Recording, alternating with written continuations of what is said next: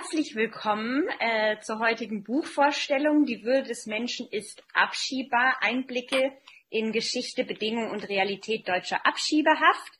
Ähm, mein Name ist Lina Böllinger, ich bin Journalistin und Moderatorin ähm, und genau, sowohl dem Verein Hilfe für Menschen in Abschiebehaft als auch der Flüchtlingshilfe Lippe schon seit sehr langer Zeit, wenn auch jetzt inzwischen aus der Ferne verbunden. Ähm, genau, und ich habe die Ehre, diese Veranstaltung heute Abend moderieren zu dürfen. Ähm, wie gesagt, es ist eine Buchpräsentation, eine Buchvorstellung und es sind gleich mehrere ähm, am Buch Beteiligte heute Abend äh, anwesend und ich möchte sie einmal kurz vorstellen. Zum einen ähm, hat das Buch mit herausgegeben Lina Droste. Lina, vielleicht kannst du einmal Hallo sagen, damit man ein Gesicht und eine kleine Stimme hat. Hallo.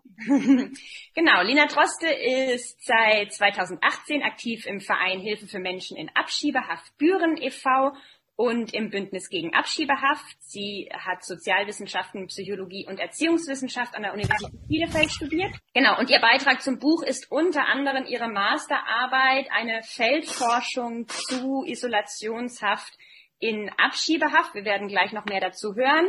Dann äh, ist auch anwesend heute Abend Sebastian Nitschke. Vielleicht möchtest du auch einmal kurz Hallo sagen.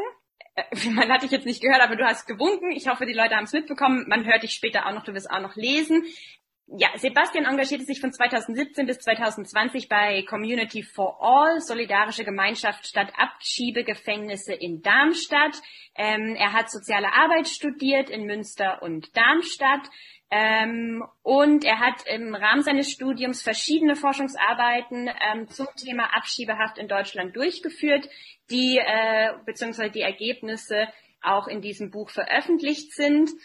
Und weiter anwesend ist auch Frank Gockel, ähm, einer der herausragendsten Experten, würde ich sagen, im deutschsprachigen Raum zum Thema Abschiebehaft. Ähm, er arbeitet seit äh, Jahrzehnten ähm, in praktischer und juristischer Hinsicht zum Thema äh, aktiv im Verein Hilfe für Menschen in Abschiebehaft Büren e.V. und berät außerdem auch äh, geflüchtete Menschen im Verein Flüchtlingshilfe Lippe.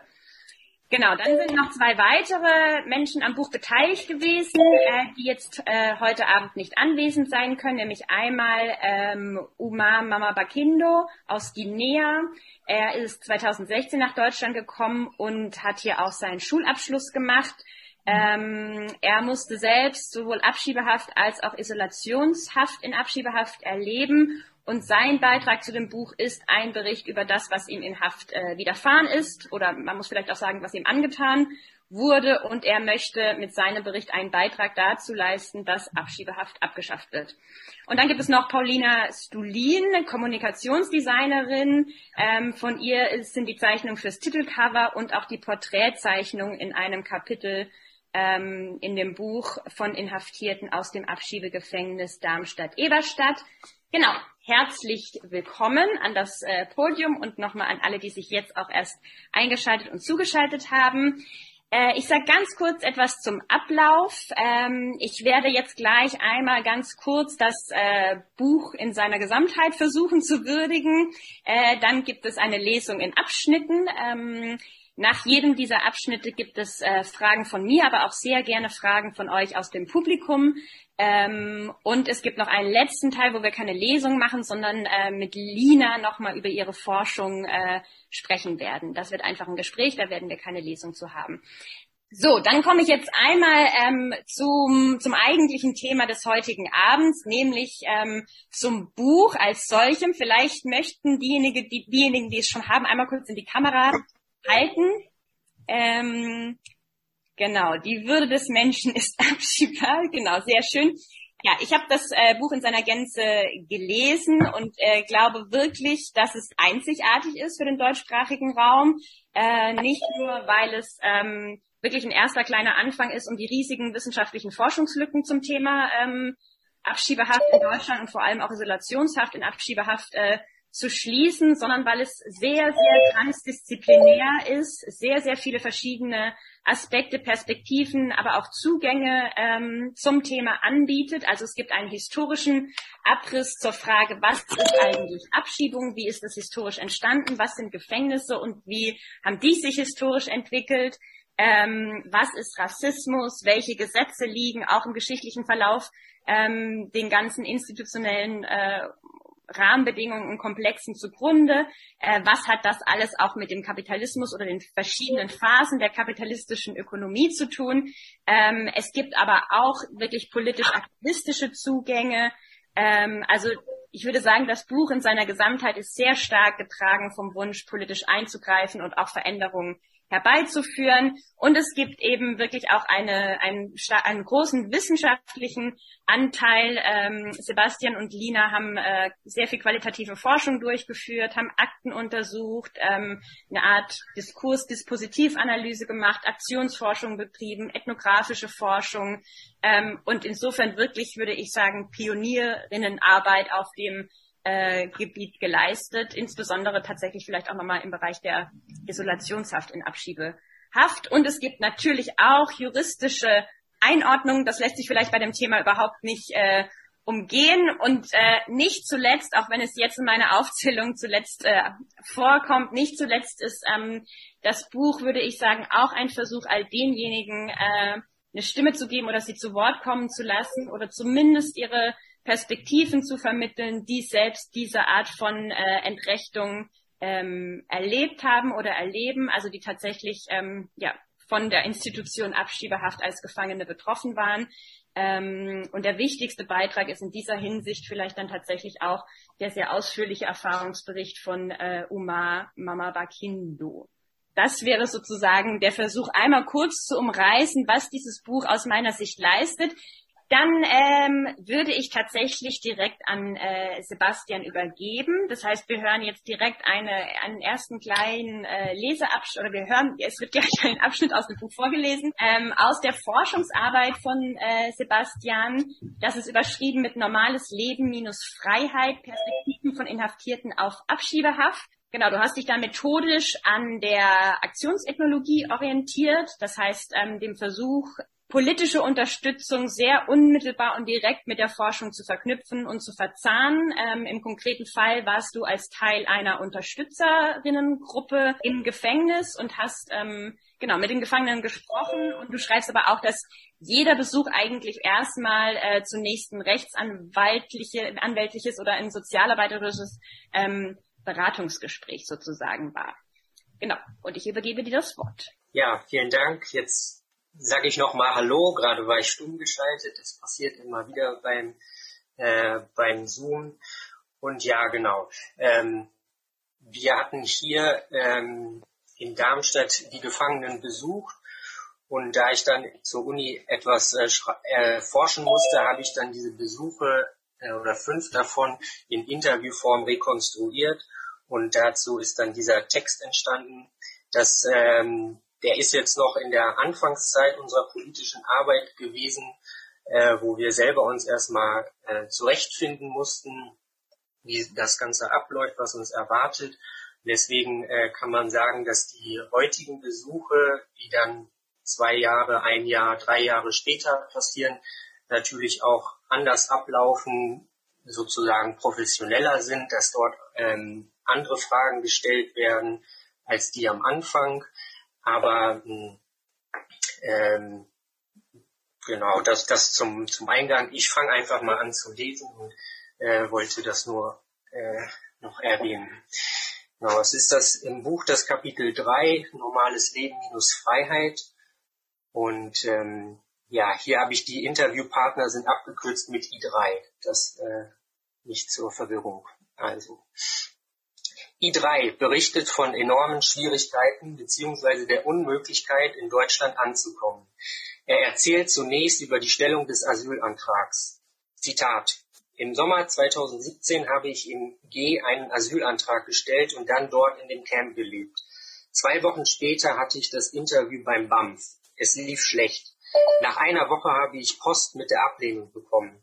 Das Datum des Briefs war nur einen Tag nach dem Interview. Wie können Sie innerhalb eines Tages entscheiden? Das ging so schnell. Die können das gar nicht richtig überprüft haben. Die Ablehnung war ausführlich auf Deutsch geschrieben, aber nur zu einem kleinen Teil auf Arabisch übersetzt. Ich habe dann innerhalb einer Woche Klage eingereicht, aber es gab keinerlei Unterstützung oder Beratung im Camp in G und das Eilverfahren wurde abgelehnt. Zitat Ende. Eine große Barriere im Klageverfahren ist das Fehlen anwaltlicher Vertretung oder auch nur einer Beratung. Wie I3 berichtet, ist es üblich, dass nicht der gesamte Asylbescheid in eine den Asylsuchenden verständliche Sprache übersetzt wird, sondern lediglich wenige Auszüge, vor allem die Beschlussformel. Eine Person kann sich nur angemessen verteidigen, wenn sie über genügend Kenntnisse der deutschen Sprache und der asylrelevanten Gesetze besitzt. Da diese Kombination wohl nie unter Asylsuchenden zu finden ist, braucht es eine anwaltliche Vertretung. Auch I3 wollte sich auf Empfehlung einer Beratungsstelle einen Anwalt nehmen. Zitat. Aber ich habe nur 112 Euro Taschengeld im Monat bekommen. Ich hatte auch keine andere Unterstützung von Verwandten oder Bekannten. Das Geld hat nicht gereicht für einen Anwalt. Dann habe ich von einem Anwalt P gehört, der geringere Raten nimmt als andere Anwälte. Er hatte aber erst keine Zeit. Nach zehn Tagen habe ich einen Termin bekommen. Ich habe ihm meine Papiere mit der Ausreisepflicht gezeigt und er sagte, sorry, da kann man nichts machen. Zitat Ende. Trotz dieser erneuten Enttäuschung zeigt er weiterhin Initiative, informierte sich eigenständig, lernte Deutsch und versuchte über den Weg der Ausbildung eine Duldung zu erlangen.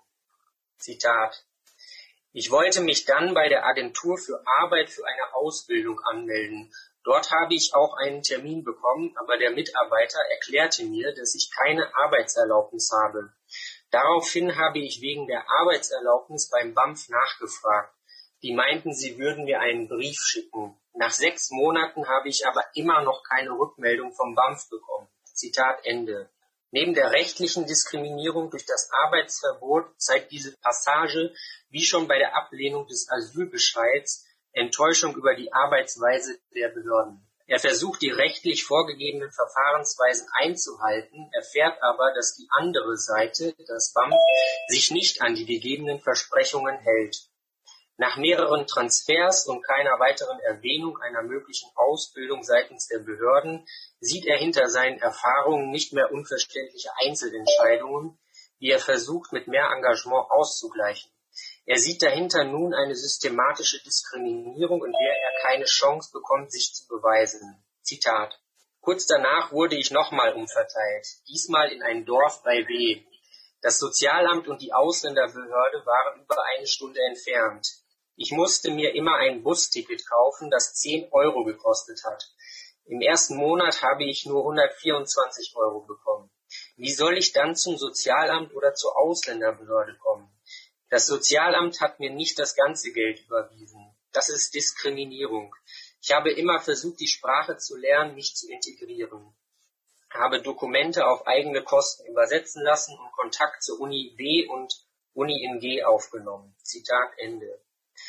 Seine Situation mündet in einer versuchten Abschiebung nach Marokko, die wegen Abwesenheit nicht stattfinden konnte. Daraufhin reiste er selbst in die Niederlande aus. Zitat. Viele wurden abgeschoben. Ich habe gesehen, dass es hier in Deutschland keine Chance für mich gibt. Ich habe viel gelernt, mich gut integriert, zur Uni gegangen, meine Dokumente und mein Diplom übersetzen lassen, nach einer Ausbildung gesucht. Und trotzdem soll ich abgeschoben werden. Sie haben mir keine Chance gegeben. Ich habe mich dann über die Möglichkeit der freiwilligen Ausreise informiert. Ich wollte in die Niederlande und mir wurde gesagt, dass dies gehen würde. Zitat Ende. Die Geschichte von I3 könnte in einer modernen Variante eines Kafka-Romans verarbeitet werden.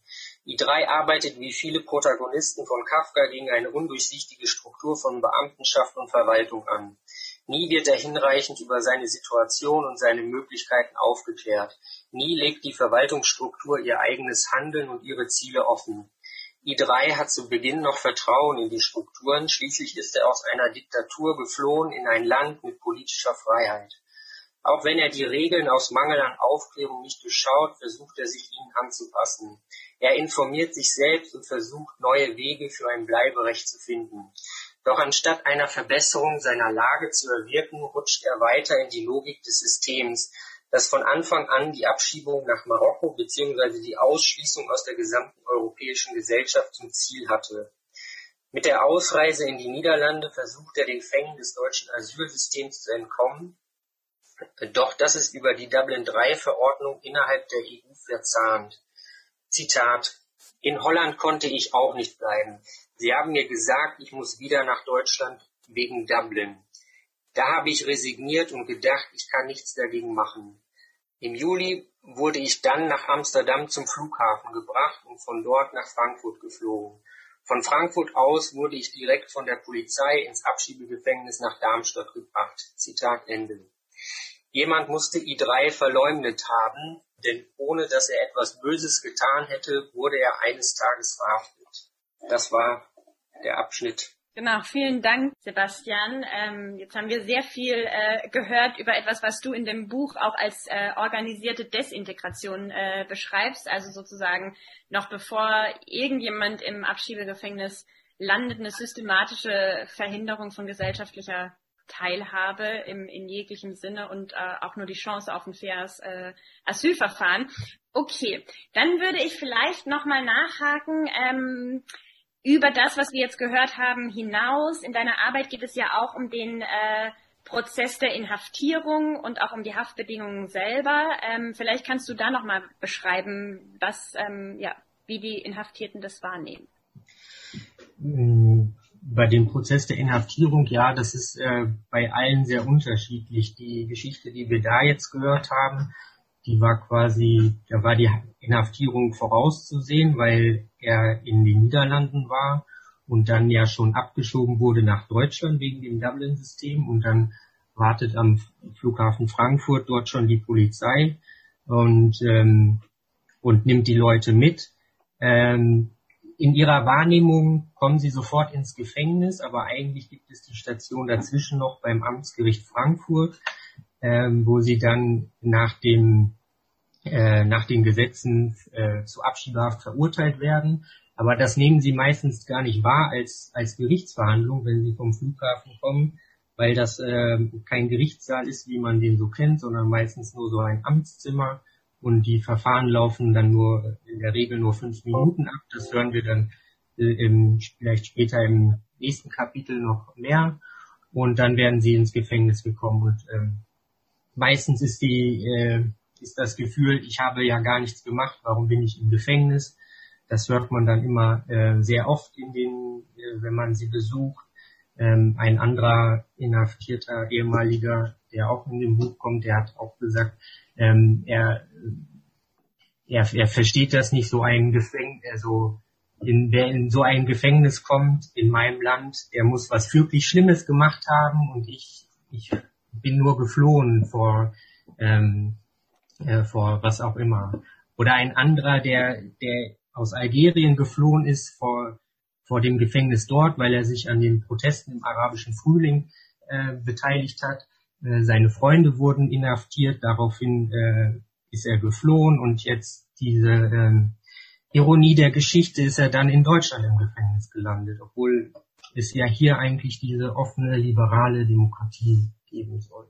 Wo du es jetzt äh, gerade schon ansprichst, ich hätte es an anderer Stelle thematisiert, aber vielleicht können wir an diesem, an diesem frühen Punkt vielleicht doch auch nochmal ähm, auf den Unterschied zwischen Abschiebehaft und äh, einer Justizvollzugsanstalt äh, eingeht oder Strafhaft. Also vielleicht äh, du, Sebastian, oder vielleicht auch Frank oder Lina, vielleicht möchte jemand nochmal ähm, fürs Publikum klären, was eigentlich sozusagen Abschiebehaft genau darstellt oder was das eigentlich genau sein soll.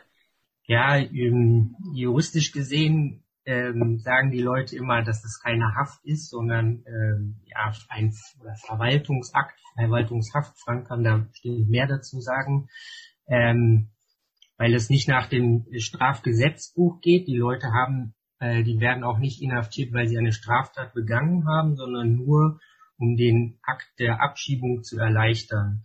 Und ähm, die Orte, wo sie inhaftiert werden. Äh, jeder, der die dann sieht von außen oder von innen, wird sagen, das ist ein Gefängnis, obwohl ähm, dann die Politik sagt, so wie auch das Kapitel ähm, ähm, überschrieben ist, das sollen Orte sein, wo es ähm, normales Leben minus Freiheit gibt. Äh, das war, glaube ich, ursprünglich ein Zitat von einem Richter aus Berlin, ähm, und äh, offiziell wird das so dargestellt, dass das äh, keine Zellen sind, sondern Zimmer und die Leute dort viel mehr Möglichkeiten haben und einfach nur ähm, das Gelände nicht verlassen dürfen. aber ähm, es ist faktisch ein Gefängnis, auch wenn sie dort manchmal minimal mehr Rechte haben. Aber es gibt auch andere Aspekte, wo die Gefangenen uns gesagt haben, da ist es äh, schlechter als in, in, der, in der Strafhaft. Manche waren vorher auch in Strafhaft. Ähm, in Darmstadt zum Beispiel äh, gab es nicht die Möglichkeit zu arbeiten und, äh, und Geld zu verdienen, ähm, sagte ein Inhaftierter. Ähm, und gleichzeitig, er hatte noch irgendwie so 4000 Euro aus, ähm, äh, aus, ein, aus seiner Strafhaft, wo er gearbeitet hat. Und das ist nach dem Gesetz eigentlich, äh, darf er das behalten. Aber in Abschiebehaft ist es so, dass die Leute für ihre Abschiebung und für ihr, ihr Haft ähm, bezahlen sollen und denen wird dann alles Geld abgenommen, bis auf einen kleiner Betrag. Und äh, ihm sollte das auch abgenommen werden und er musste das erst äh, wieder anwaltlich ähm, erstreiten, dass er das behalten darf. Vielen Dank. Gibt es inzwischen Fragen aus dem Chat? Also was Sebastian geschildert hat, ist ja ein typischer Fall dafür, er hat das auch erwähnt, dadurch, dass am Anfang des Asylverfahrens äh, keine standardmäßige äh, rechtliche Beratung häufig möglich ist. Ähm, es war ja wohl in der Unterbringungseinrichtung äh, zunächst, nicht in der Abschiebehaft, das kam ja alles später, äh, keine Verfahrensberatung zum Beispiel möglich. Ich habe das so im äh, oder er hat sie nicht gefunden. Jedenfalls ist dann die Vorbereitung auf die Anhörung natürlich sehr schlecht gewesen. Und wenn nach einem Tag entschieden wird, hat er und hinterher diese Leistungskürzung ist, hat er ja wahrscheinlich ein offensichtlich unbegründet äh, in seiner Entscheidung bekommen und auch nur die sieben Tage Frist. Das ist natürlich dann eine sehr prekäre Situation, die im Nachhinein auch mit einem Anwalt nur sehr schwer äh, äh, und in seltenen Fällen wieder aufzubrechen ist. Von daher ist das aus meiner Sicht zusammenfassend, was er erlebt hat, aus dem die, die, später die ganze Verzweiflung auch äh, und äh, diese kafkaeske Situation resultiert, äh, ist dann darin äh, in den Mängeln dieses Verfahrens äh, am Anfang vor allen Dingen begründet. Ja, äh, es kann, reicht ein Satz aus aus meiner Erfahrung, wenn man sagt, ich habe kein schlecht, ich habe nur ein schlechtes Leben in Marokko gehabt. Ja, das reicht schon für ein offensichtlich unbegründet halt aus. Das dazu aus meinen persönlichen Erfahrungen äh, als Mitarbeiter in der regionalen Beratung. Ja, vielen Dank auch nochmal für diesen äh, Eindruck. Möchtest du noch mal etwas dazu sagen, Sebastian? Ja, ich stimme dem absolut zu. Und äh, bei so Ländern wie Marokko, Algerien, Tunesien oder äh, den ehemaligen jugoslawischen Ländern ist es ja eine politische Entscheidung, dass die sicher sind, auch wenn Marokko jetzt noch nicht offiziell als sicher erklärt wurde. Und da ist es mehr oder weniger egal, was die Leute sagen. Ähm, egal, ob sie dort dann protestiert haben den, gegen den König oder den Diktatorpräsidenten verfolgt werden oder oder Angehörigen äh, einer verfolgten Minderheit sind, ähm, das ist dann für Deutschland egal. Okay, ich würde vorschlagen, wir schließen diesen ersten äh, Teil und äh, Abschnitt und gehen weiter zum nächsten äh, Abschnitt und zum, also zum nächsten Leseabschnitt.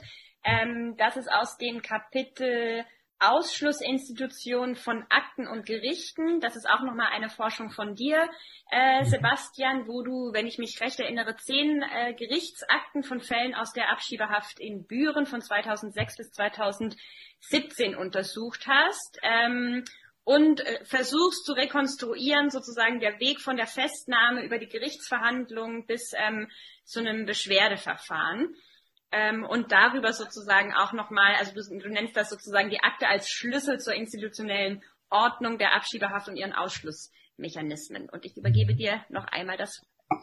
Ja, genau.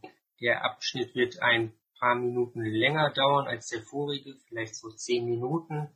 Das Beschwerdeverfahren lasse ich mal weg. Ähm, hier auch die ähm, Anonymisierung. Hier ist äh, die Person mit äh, den Buchstaben B einfach gekennzeichnet.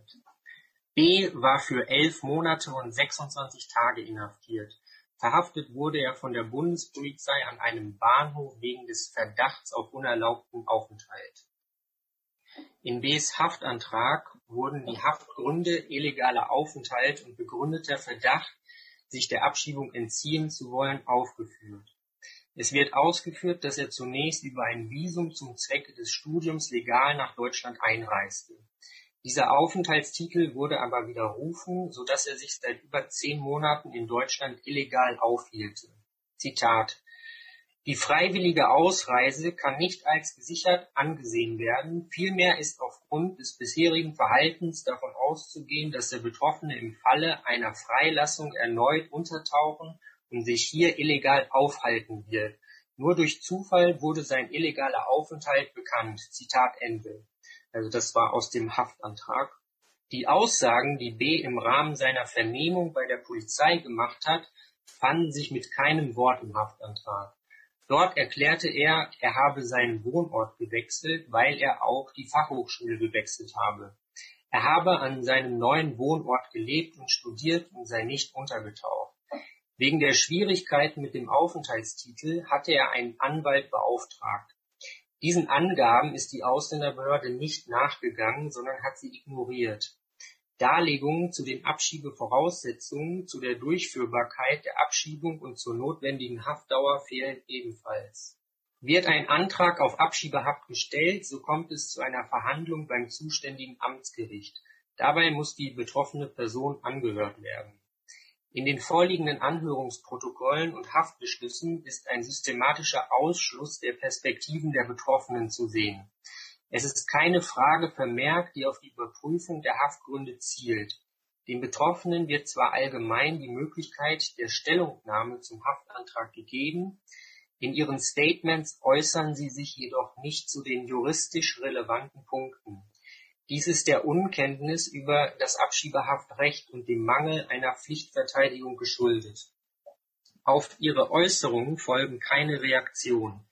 Ebenso werden keine spezifischen Fragen zum Sachverhalt gestellt. Nicht nur das Anhörungsprotokoll ist in der Regel sehr kurz, sondern auch die Anhörung selbst. Eine Bürener Gefangeneninitiative berichtete zum Beispiel von Anhörungen für sieben Personen, die 24 Minuten dauerten, was weniger als dreieinhalb Minuten pro Person entsprechen. Auch auf Bs Aussage im Anhörungsprotokoll, die gleichen Inhalts wie bei einer polizeilichen Vernehmung ist, gibt es keine Erwiderung oder Nachfrage des Richters. Mit dem ersten Haftbeschluss, der mit nur einer einzigen Seite sehr kurz ausfiel, wird B zu drei Monaten Abschiebehaft verurteilt. Der Text besteht ausschließlich aus Paraphrasierungen des Haftantrages. Es fehlen die eigenständige Prognose des Richters, Prüfung von milderen Mitteln, Prüfung des Beschleunigungsgebotes und eine Begründung der nötigen Haftdauer. Ebenso wurde kein Wort zu den Ausführungen von B während der Verhöre bei der Polizei oder der Anhörung vor dem Amtsgericht in den Beschluss aufgenommen bzw. zum Anlass für Prüfungen genommen die Abschiebehaft wurde für B noch dreimal um jeweils drei Monate verlängert. Zu den Haftgründen heißt es in den Verlängerungsanträgen schlicht, diese bestünden aus den bisherigen Anträgen und Stellungnahmen fort. Die Abschiebung konnte bis dahin nicht durchgeführt werden wegen Auseinandersetzung um den gesundheitlichen Zustand von B. Er musste sich im Jahr zuvor einer Notoperation wegen einer schweren Erkrankung unterziehen lassen auf Anraten seiner Ärzte sollte er sich weiterhin schonen, behandeln lassen und nicht fliehen. Dies schilderte er dem Generalkonsulat seines Heimatstaates. Dieses entschied daraufhin, Zitat, Aufgrund dieser Situation und aus ärztlich-humanitären Gründen schlagen wir vor, die Abschiebung zu verschieben. Zitat Ende. Der erste geplante Abschiebeflug wurde storniert und die Ausländerbehörde verfasste einen ergänzenden Sachvortrag an das Amtsgericht. Zitat Diese Erklärungen sind den Betroffenen eindeutig zuzurechnen, weshalb dieser die eingetretenen Verzögerungen vollumfänglich zu vertreten hat. Sich von einem in Anführungszeichen unabhängigen Facharzt untersuchen lassen zu wollen, ist nicht hinnehmbar. Offensichtlich ist der Betroffene bemüht, seinen weiteren Aufenthalt zu erzwingen, durch seine Einflussnahme die Ausstellung des Passersatzpapiers verzögert, ja. wonach er nunmehr bereit sei, freiwillig mit einem Schiff zurückzukehren, überzeugen nicht. Mit Blick auf das Gesamtverhalten ist nach hiesigem Dafürhalten mit erneutem Untertauchen zu rechnen. Zitat Ende. B wird die totale Verantwortung für das Handeln des Generalkonsulats zugeschoben. Die Ausländerbehörde unterstellt ihm, das Generalkonsulat willentlich getäuscht zu haben. Die aufgeführten Begründungen sind phrasenhaft und kurz. Es wird nicht die Möglichkeit eingeräumt, dass das Generalkonsulat die eingereichten ärztlichen Untersuchungsberichte anders behandelt als die Ausländerbehörde. Diese zeigt sich über jede Möglichkeit eines Fehlers erhaben und reagiert auf jede Zuwiderhandlung mit Kriminalisierung. Im Verlängerungsantrag finden sich keine Ausführungen zu seinem Gesundheitszustand. Die Ausländerbehörde schließt, Zitat, begründet durch seine weiterhin bestehende Verweigerungshaltung, die die Abschiebung letztendlich verhindert, ist ausschließlich ihm die Verzögerung der Rückführung zuzuschreiben. Aufgrund des oben genannten Sachverhaltes ist die weitere Verlängerung der Haft zur Sicherung der Abschiebung gerechtfertigt und auch im öffentlichen Interesse dringend geboten. Zitat Ende. Die zwei anschließenden Beschlüsse zur Verlängerung der Haft übernehmen auch die Sicht der Ausländerbehörde, weisen aber eigene Einschätzungen und Formulierungen des Richters auf. Die Botschaft zog vor der Abschiebung das Passersatzpapier aus ärztlich-humanitären Gründen zurück. Aus Sicht des Amtsgerichts tat sie es, weil, Zitat, der Betroffene der Botschaft mitgeteilt habe, dass er schwer krank sei und nicht ausreisen könne. Zitat Ende. Im Schreiben des Generalkonsulats ist von starken Schmerzen und der bestätigten objektiven Diagnose die Rede. Das Amtsgericht übertreibt die Darstellung von B um ihn der Täuschung zu bezichtigen. In einem Nebensatz schreibt das Amtsgericht B sei nach Zitat nach Angaben deutscher Ärzte reisefähig. Zitat Ende. Damit wird auf die Untersuchungsberichte der Amtsärzte verwiesen. Diese können aber nicht als unabhängig gelten, da sie in der Regel immer bestätigen, was die Behörden hören wollen. Der Verweis, dass es deutsche Ärzte seien, ist wohl als versteckte rassistische Anspielung zu verstehen, dass nicht-deutsche Ärzte, die B notoperiert hatten, inkompetent oder korrupt seien, da sie falsche Diagnosen stellten. Den Bericht des Arztes aus Deutschland, den B vorlegte, ließ das Amtsgericht hingegen unbeachtet. Im darauffolgenden Verlängerungsbeschluss wird B die Verantwortung für die nicht erfolgte Abschiebung zugeschoben, weil er einen Asylantrag stellte. Zitat. Die Annahme des Haftgrundes wird erneut dadurch begründet, dass der Betroffene nicht ausreist, sondern seine Abschiebung durch Stellung eines Asylantrages verhindert hat. Wenngleich die Stellung eines Asylantrages als solche grundsätzlich nicht als Ausreiseverweigerung oder Abschiebeverhinderung angesehen werden darf, so ist die Antragstellung vorliegend jedoch als Verhinderungshandlung anzusehen. Dies ergibt sich zwanglos aus dem bisherigen Verlauf des Verfahrens. Warum er erst am Tag der vorbereiteten Abschiebung einen Asylantrag gestellt hat, vermag er nicht nachvollziehbar zu erklären und zu begründen. Soweit er angab, von der Möglichkeit zuvor nicht unterrichtet worden zu sein, vermag das Gericht dieser Argumentation nicht zu folgen. Die Möglichkeit, einen Asylantrag zu stellen, setzt das Gericht als allgemein bekannt voraus. Dass dies dem Betroffenen bekannt gewesen sein muss, ergibt sich für das Gericht daraus, dass er dem Gericht auf Nachfrage durchaus erklären konnte, dass es Asyl aus politischen und Asyl aus humanitären Gründen gebe. Die Art und Weise der Darstellung lässt zweifelsfrei erkennen, dass er mit der Thematik und Begrifflichkeit vertraut ist, die Kenntnis hiervon somit nicht erst am und den Tag davor erlangt haben kann. Zitat Ende. B wird hier vermittelt durch den Diskurs des Asylmissbrauchs die Verantwortung für die nicht durchführbare Abschiebung zugeschoben. Bemerkenswert ist hier aber, wie die Aussagen von W. gegen ihn verwendet wurden. Das Amtsgericht hält es nicht für möglich, dass W. heute etwas weiß und erklären kann, was er erst vor zwei Tagen erfahren oder gelernt hat. Wenn das Amtsgericht den Zeitpunkt, an dem B. über die Möglichkeit, Asyl aus humanitären Gründen zu beantragen, erfahren hatte, für entscheidend hielt, hätte es explizit danach fragen können. Es stellte jedoch keine Frage, da die Aussagen von B. offenkundig irrelevant für die Entscheidung des Amtsgerichts sind. Ja, vielen Dank äh, auch für diese für diesen Leseabschnitt. Ähm, ich finde, da kommt auch nochmal sehr gut zum Ausdruck, was du davor schon als Kafkaesk äh, bezeichnet hast ähm, und auch nochmal der vollständige Ausschluss der, ähm, der Perspektive der Betroffenen und ihrer Anliegen ähm, und dessen, was sie irgendwie überhaupt vorbringen können im Rahmen von solch einem Verfahren. Ähm, ich fände vielleicht zwei Aspekte jetzt im Anschluss nochmal ähm, ganz kurz äh, interessant, nämlich zum einen sozusagen, haben wir jetzt ja schon eine Fülle an absurden äh, Haftgründen gehört. Ihr legt auch da in dem Buch, dass es eine sukzessive und immer stärkere Ausweitung gesetzlicher Art von Haftgründen gegeben hat, sodass ähm, am Ende würde ich ja sagen, oder habe ich jetzt auch rausgelesen, eigentlich niemand wirklich die Chance hat, sobald er ausreisepflichtig ist, nicht potenziell in Abschiebehaft genommen zu werden. Erstens und zweitens, ähm, vielleicht könnt ihr noch mal kurz die Zahlen umreißen, wie viele äh, Inhaftierungen dennoch zwar dann aus formalen Gründen unrechtmäßig sind. Das sind ja auch sehr frappierende und schockierende Zahlen. Vielleicht könnt ihr die zwei Punkte noch mal kurz äh, umreißen.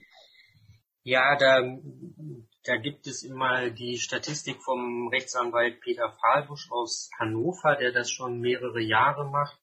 Und seine Erfolgsquote in Anführungszeichen liegt immer ungefähr bei 50 Prozent. Also ähm, alle Fälle, die er dann zur Beschwerde führt und durch die Instanzen klagt, ähm, also jeder zweite Fall, den gewinnt er dann.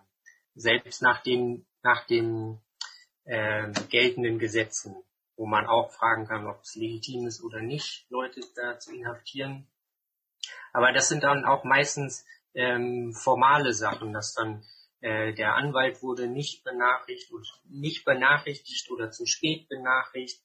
Bestimmte Dokumente waren nicht in den Akten oder wurden Personen nicht zugestellt ähm, oder die Haftdauer wurde nicht begründet, warum sie so lange ist. Äh, so, solche Geschichten. Und das ist bei dem Gerichtsverfahren dann auch so, dass was ich gerade beschrieben habe, dass die Perspektiven ausgeschlossen werden und dass es irrelevant ist, was die Leute sagen. Ein Fakt, ähm, das habe ich, bevor ich aktiv war, von vielen Leuten gehört und gelesen, dass beim, dass ähm, während des Gerichtsverfahrens die Haftbeschlüsse schon beim Richter oder der Richterin auf dem Schreibtisch liegen.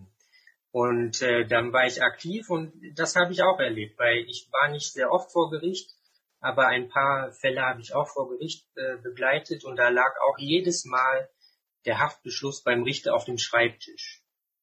Und das war von vornherein dann klar. Denn der Richter hat, ähm, der, der Antrag wurde vorgelesen bzw. übersetzt. Der Richter fragte den Betroffenen, wollen Sie dazu etwas sagen? Der Betroffene äh, sagt äh, etwas, er kann nicht abgeschoben werden wegen diesem und jenem. Äh, was ihm in seinem äh, Heimatland droht. Und dann sagt der Richter, wollen Sie noch etwas sagen? Dann redet der Betroffene weiter über diese Gründe. Und dann sagt der Richter, okay, gut, und verkündet das Urteil drei Wochen, sechs Wochen oder drei Monate Haft. Weil die, äh, das, was der Betroffene sagt, das ist dann entscheidend für das Verfahren um seinen Asylstatus vom, vom Verwaltungsgericht, aber nicht für das Abschieb, für die Abschiebehaft vom Amtsgericht. Aber das weiß der Betroffene natürlich nicht und in der Regel hat er dann auch keinen Anwalt, weil es anders als im Strafrecht dort keine, keinen Pflichtverteidiger gibt. Und ja, deswegen ist zwar, wenn dann der, wenn es dann einen Anwalt gibt, die Erfolgsquote relativ hoch, ähm, aber in den meisten Fällen haben die Leute keinen Anwalt und sind dann darauf auf so Zufälle ähm, angewiesen, dass es eine Unterstützungsgruppe gibt, die da was vermittelt. Ähm, aber selbst bei der hohen Erfolgsquote ist es halt so, dass eine Beschwerde hat keine aufschiebende Wirkung und dass dort in den meisten Fällen der erfolgreichen Klagen die Leute dann auch schon längst abgeschoben sind. Und die werden auch nicht zurückgeholt, weil ähm, in dem der Beschwerde ging es ja nur um das Haftverfahren, aber nicht um ähm, den Aufenthaltstitel. Sie haben dann die Möglichkeit, Schadensersatz für die, Klar für die Haft zu bekommen, aber ähm, deswegen noch nicht äh, die Möglichkeit, ein Aufenthaltsrecht zu erlangen. Lena, weil du gefragt hast, ich würde eventuell noch ganz kurz was erzählen, warum jemand in Haft kommt, wie absurd das geworden ist. Also 2019 hat es da noch zahlreiche Gesetzesänderungen gegeben. Unter anderem ist jetzt ein Haftgrund eingeführt werden, wenn jemand einen erheblichen Geldbetrag für die Flucht aufgewandt ist. Mit erheblich ist 2.000 bis 3.000 Euro gemeint, wobei ganz alleine die Fahrt übers Mittelmeer 3.000 bis 4.000 Euro kostet. Das heißt also, es ist schon mal ein Haftgrund, der für jeden gegeben ist. Oder ein total absurder Haftgrund ist zum Beispiel, wenn ähm, Frauen sich weigern, bei der Botschaft ein Kopftuch aufzusetzen. Ist das in der Zwischenzeit ein Haftgrund? Das ist also eine Sache irgendwo auch. Ein anderer Haftgrund fürs Ausreisegewahrsam. Ich kriege also, wenn ein Asylverfahren negativ ist, kriege ich eine Frist gesetzt, wo ich ausreisen soll. Die sind wieder sieben oder 30 Tage. Überschreite ich das um weitere 30 Tage, ist das ein Haftgrund. Also nach dem 38. Tag oder nach dem 61. Tag kann ich in Haft genommen worden. Und was das Ganze noch ab absurdum führt, dass seit 2019 eine Beweislastumkehr teilweise eingeführt worden ist. Nicht der, die Ausländerbehörde muss beweisen, dass ich mich der Abschiebung entziehen will, sondern der Betroffene muss beweisen, dass er es nicht machen wird. Ich mache das mal in einem Beispiel klar. Ähm, wenn ich jetzt dort angenommen im Strafrecht wäre es jetzt nicht mehr der Ladenbesitzer muss beweisen, dass ich eine Tüte Bonbon klauen will, sondern ich muss beweisen, dass ich morgen früh keine Tüte Bonbons klauen werde. Und wenn ich das nicht kann, komme ich heute ins Gefängnis rein. Da merkt man, wie absurd das ist. Das kann ich nicht beweisen, dass ich dementsprechend morgen keine Bonbons klauen werde. Ähm, und das führt einfach zu einer Absurdität, sodass ich letztendgültig ist, weil äh, Sebastian eben auch sagte, die Anwälte gucken nur auf diese Formalsachen. Ja, aber das materielle Recht, also warum ich in Haft komme, das ist in der Zwischenzeit wie ein Gummiband. Ich kann da wirklich jeden in Haft nehmen. Äh, ich brauche da wirklich gar nichts mehr als Außenbehörde. Trotzdem machen sie es noch regelmäßig auch das falsch irgendwie. Das ist immer sehr verwunderlich, dass auch das falsch läuft. Also ich gebe Sebastian vollkommen recht. Also auch bei mir ist es so, ich verliere, äh, ich gewinne in Anführungszeichen jeden zweiten Fall, den ich dort begleite. Das finde ich zivilgesellschaftlich, ich meine, mir macht Spaß zu gewinnen, aber zivilgesellschaftlich ist das absolut grausam irgendwie. Stellen wir uns mal vor, morgen steht in der Bildzeitung, jeder zweite Blitzer hat zu unrechtmäßig geblitzt irgendwie. Jeder zweite Führerschein wäre zu Unrecht entzogen. Das gibt einen Aufschrei in der Bevölkerung. Jeder zweite Mensch unrechtmäßig inhaftiert. Wir schweigen. Wir schweigen dazu einfach auch. Wir kriegen keinen Artikel in die Zeitung, nichts mehr rein. Das ist, glaube ich, ein ganz großes Problem, das es eigentlich auch ganz wenige nur noch interessiert tatsächlich. Ja, vielen Dank nochmal für die Ergänzung. Das fand ich jetzt nochmal sehr äh, eindrücklich. Äh, genau, es gibt Meldungen aus dem Chat. Ähm, genau, es gibt jetzt eine Frage aus dem Chat und zwar, ähm, wie oft es denn vorkommt, dass ein Abschiebehaftantrag beim Amtsgericht abgelehnt wird. Also ich, da ich relativ viele Fälle auch begleite beim Amtsgericht, das hängt davon ab, also werden die Leute tatsächlich begleitet von irgendwie Personen des Vertrauens oder Anwälten, was leider in über 95 Prozent der Fälle nicht vorkommt, hat man eine Chance von ungefähr 20 Prozent. Sind sie alleine dort, wie Sebastian das beschreibt, ähm, ist der Haftbeschluss da schon fertig. Also es ist ja lebensregelmäßig, was Sebastian auch erzählt hat, dass der Haftbeschluss nicht der Richter schreibt, sondern die Ausländerbehörde auf einen USB-Stick mitbringt, der Richter nur noch Copy and Paste macht. Das ist der Regelfall. Und wenn man nicht in der Lage ist, ein paar kluge Fragen zu stellen, dann geht, er, dann geht das durch und damit ist die Sache gelaufen. Also es ist etwas vollkommen Normales. Der Beschluss geht durch und tatsächlich Anhörungen von fünf Minuten Dauer sind eher normal. Länger ist schon ungewöhnlich irgendwie auch. Wenn ich überlege, für eine normale Haft im Strafbereich, was ich dort auch gemacht haben muss, wie lange eine Anhörung dort dauert, um inhaftiert zu werden, hier ist das alles generell Schnellverfahren. Ja, wenn ich da auch noch ergänzen kann, das, was ich jetzt in der Forschung, äh, was in dem Buch dann auch zu lesen ist, dass bei, beim Amtsgericht halt in, so ist, dass dort kein einziger Fall eigenständig geprüft wurde. Es gab dann die nächste Instanz, das Landgericht. Da war es so halb-halb. Manche Landgerichte haben genauso nichts gemacht wie die Amtsgerichte. Manche Landgerichte haben eigenständig geprüft und dann auch Leute oder die der Beschwerde stattgegeben. Und dann eine Instanz höher, der Bundesgerichtshof, der prüft immer sehr ausführlich. Aber der Bundesgerichtshof ist dann auch nochmal eine Hürde, dass dort ein extra Anwalt oder Anwältin eingestellt äh, werden muss, weil der Bundesgerichtshof dort nur eine bestimmte Auswahl an Leuten zulässt, die dann auch äh, dementsprechend kosten. Okay, wenn es zu diesem Kapitel keine dringenden Fragen mehr gibt, äh, Frank schreibt noch in den Chat, der Anwalt beim BGH, BGH kostet 639 Euro. Also auch das nochmal eine äh, ja, gravierende Hürde. Wir machen weiter mit einem Protestbrief von einem Inhaftierten im Abschiebegefängnis Darmstadt-Eberstadt aus dem Jahr 2018. Ähm, der Brief ist abgedruckt im zweiten Kapitel des Buches, wo sehr viele ähm, Porträts und kurze Texte von UnterstützerInnen ähm, über die Inhaftierten nachzulesen sind. Ähm, und es äh, ist Teil eines größeren Projektes, was 2019 entstanden ist im Rahmen der Kampagne 100 Jahre Abschiebehaft. Frank, ich übergebe dir das Wort. Also, das ist ein Brief von Adem, wie gesagt, aus äh, Darmstadt in der Haft gewesen. Sehr geehrte Damen und Herren, es geht um die Zustände in der Abschiebehaft Darmstadt. Ich bin seit neun Tagen in der Abschiebehaft. Es ist eine reine Verwaltungsangelegenheit, keine Strafsache. Ich bin aktenkundiger Herzpatient, der jeden Tag sieben Tabletten zu sich nimmt. Meine Herzpumpenfunktion ist bei 28 Prozent. Laut der Ärzte habe ich eine Lebensdauer zwischen 9 und 13 Jahre. Ich bin 1984 geboren in Alsnau. Die Ernährung ist eine Katastrophe. Man bekommt morgens Brot, mittags um 12 Uhr warmes Dampfessen und abends Brot. In der Einkaufsliste gibt es nur Salzgebäck und Süßgebäck.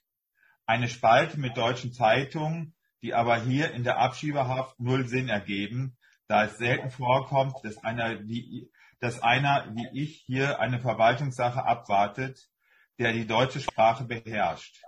Es gibt kein Obst und Gemüse, kein Quark oder Brotaufstrich. 70 Prozent der in Gewahrsam gebrachten Menschen sind muslimischer Abstammung. Jeder achtet auf koschers Fleisch. Es gibt keine Möglichkeit, koscher Halal-Fleisch zu kaufen. Beim Einkauf und von der beim Einkauf oder von der Einrichtung. Wir sind gezwungen, wegen unserem Glauben, uns als vegetarisch eintragen zu lassen, damit wir unseren Glauben mit dem besten Willen weiterführen können. Wir sind in vier Wohngruppen eingeteilt. Jede Wohngruppe besteht aus fünf Menschen. Es gibt zwei Gemeinschafts-WC und eine Dusche. Der Flur ist 17 Schritte lang. Das ist unser Aufenthaltsort, wenn wir uns mal bewegen wollen fünf Menschen mit unterschiedlichen Kulturen, die in einem Gang, der 17 Schritte lang ist, auf und ablaufen.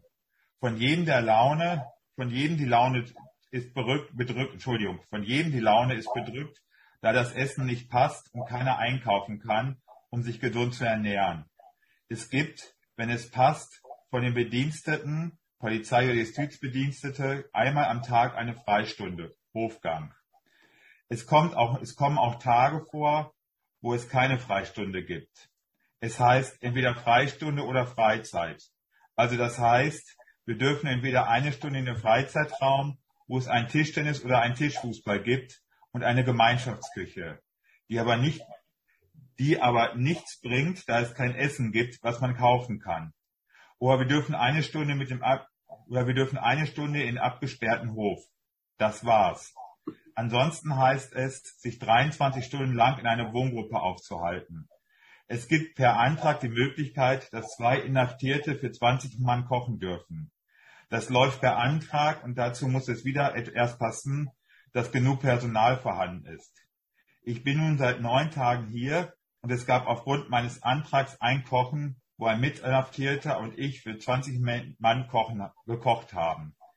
Die Menschen, waren so dankbar und hatten alle ein Lächeln im Gesicht. Man sieht es den Laune an, dass das Essenproblem sie fertig macht, dass die Entziehung der Freiheit den Umständen entsprechend den Menschen kaputt macht. Wenn es vernünftiges Essen, genauso wie häufig gemeinsames Kochen, genauso wie eine erweiterte Einkaufsliste, genauso wie mehr Freizeit- und Sportaktivitäten gibt, wäre das Verhältnis hier lockerer. Die Menschen, die hier auf ihre Abschiebung oder Entlassung in Deutschland warten, haben alle in einer langen Reise hinter sich und viel Qual und Verlust mit enormen Kosten. Das sind Menschen, die keine Straftaten begangen haben, sondern die Chancen nutzen wollen, ein besseres Leben zu führen. Das ist das Recht für jeden Menschen auf unserem Planeten, egal welche Herkunft. Wenn man ihn hier schlimmer behandelt als einen Strafgefangenen, ist das nicht verwunderlich, dass es nur zu einem Problem kommt. Von einem Strafgefangenen besteht mehr Gefahr als von einem Verwaltungsakt. Es muss fair ablaufen und nicht nach Strafvollzug mit solchen Maßnahmen aufgrund von zu wenig Personal oder Erklärungen, dass gewisse Gegenstände als Waffen benutzt werden können, die man deswegen nicht zum Einkaufen anbieten darf. Eine Thunfischdose wird abgelehnt, weil es heißt, dass man sie als Wurfmaterial benutzen kann. Aber es wird vergessen, dass es keine Straftäter sind, die hier sozusagen warten, sondern ein Verwaltungsakt. Wir, die Insassen der Abschieberhaft, bitten um ihr Verständnis. Wir bitten um ihre Aufmerksamkeit, uns zu beweisen, dass dieses Objekt gescheitert ist. Es macht alle hier fertig. Die, die sich auf den Art beschweren, weil sie nicht die deutsche Sprache beherrschen, bekommen Schlaftabletten und Beruhigungstabletten. Bis zu drei Stück am Tag. Jeden Tag. Mein Aufenthalt in der Anstalt wurde bis zum 27.07.2018 verordnet. Das sind zwei Monate. Die Erklärung, dass sich hier die Menschen nach zwei Wochen weg sind, ist lächerlich. Kein Mensch, der eine Straftat begangen hat, darf einen Tag so behandelt werden, ohne richtige Ernährung, ohne Freizeit und ohne Ablenkung, ohne Beschäftigung. Bitte helfen Sie uns. Nach mir werden noch viele Menschen kommen, die eventuell auch aus starken Erkrankungen haben. Keiner hat das verdient. Hochachtungsvoll Adem. Geboren in Deutschland, abschiebepflichtig in der Türkei.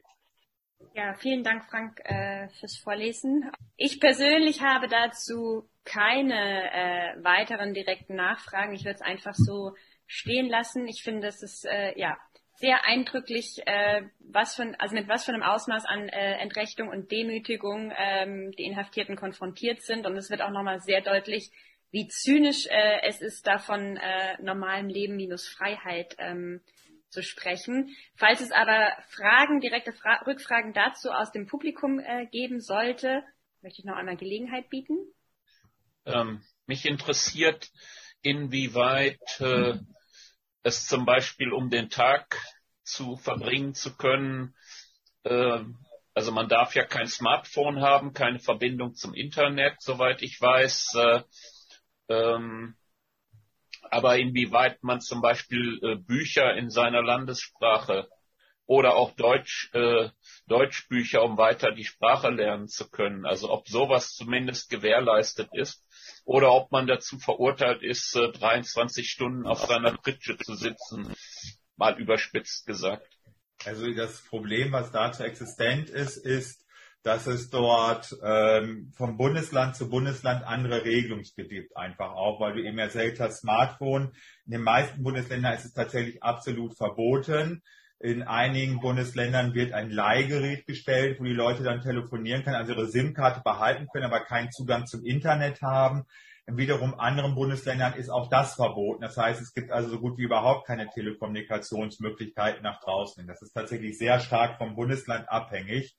Und ähm, sicherlich ist es, bis auf das, was wir jetzt gleich von Lina hören werden, dann äh, in der Isolationshaft ist es vielen Gefangenen möglich, Bücher und so weiter zu haben. Nur wie drankommen?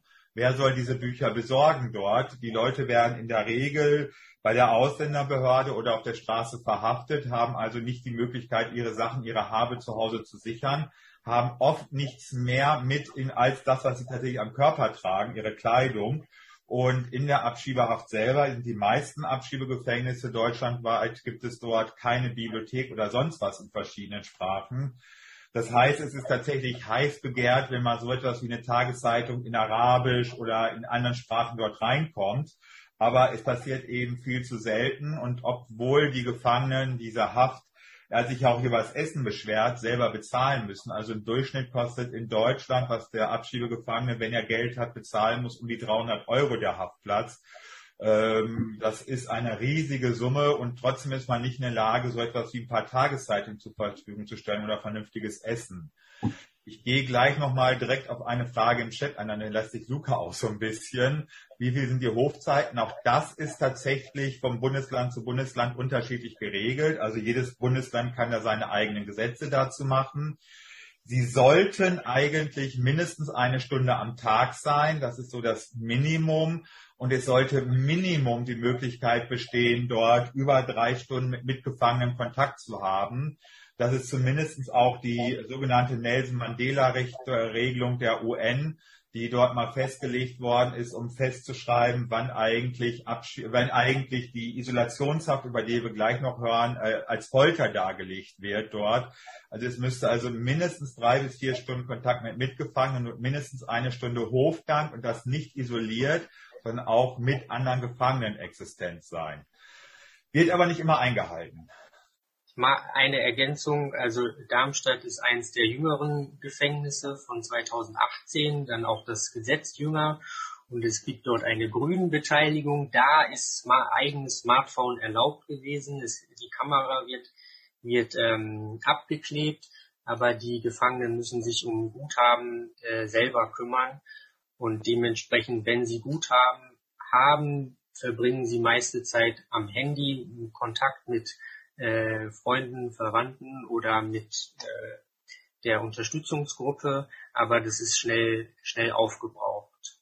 Und ja, das ist zum Beispiel auch eine der Unterstützungsleistungen von uns gewesen, weil das ist essentiell, die Kommunikation nach draußen. Und so, ansonsten machen sie dort auch nichts. Das ist auch in dem Buch eine Stelle, wo ich sie gefragt habe, was ich, was sie alle machen und alle, alle sagen, es ist scheiße, man kann nichts machen und man liegt den ganzen Tag nur auf dem Bett. Es gab noch eine Frage aus dem Chat. Äh, Luca, magst du die kurz vorlesen? Genau, das war noch eine Rückfrage an Frank. Ähm, diese 300 Euro, für welchen Zeitraum ähm, das gilt? Also, ja. Also Abschiebegefangene müssen tatsächlich ihre Haft selber bezahlen. Das ist im, Durch also im Bundesdurchschnitt sind es 300 Euro, Nordrhein-Westfalen zum Beispiel gerade relativ wenig, 240 Euro. Das ist pro Nacht. Also pro Nacht, die sie dort sind. Natürlich haben die meisten kein Geld und dann werden sie auch nicht entlassen, wenn sie kein Geld haben. Nur wenn sie kein Geld, wenn sie das jetzt irgendwann schaukelt sich natürlich eine Riesensumme auf dort. Und wenn sie dann jemals wieder legal einreisen wollen, weil sie zum Beispiel deutsch verheiratet sind oder aus irgendwelchen anderen Gründen, dann stehen sie wirklich davor, dass dann der Außenbehörde sagt, so, bezahlst erst diese Summe, was weiß ich, die 10, 20, 30, 40.000 Euro, bevor du wieder legal einreisen darfst. Solange hast du tatsächlich die Sperre. Und das ist, diese Sperre dauert natürlich realistisch viel länger als zum Beispiel die Sperre, die ich vom Bundesamt gekriegt habe für 30 Monate, weil die solch in einigen Ländern 30.000 Euro auftreiben. Das ist in einigen Ländern ein Riesenvermögen, das unauftreibbar ist dort. Und ich finde das auch immer schrecklich, dass man tatsächlich dort in Deutschland seine Haft, die Inhaftierung selber bezahlen müssen. Ist übrigens auch eine Erfindung aus der Nazi-Zeit leider, dass man dort das so durchführt. So, äh, danke Frank. Es gibt noch eine äh, Rückmeldung von Jörg oder eine Frage.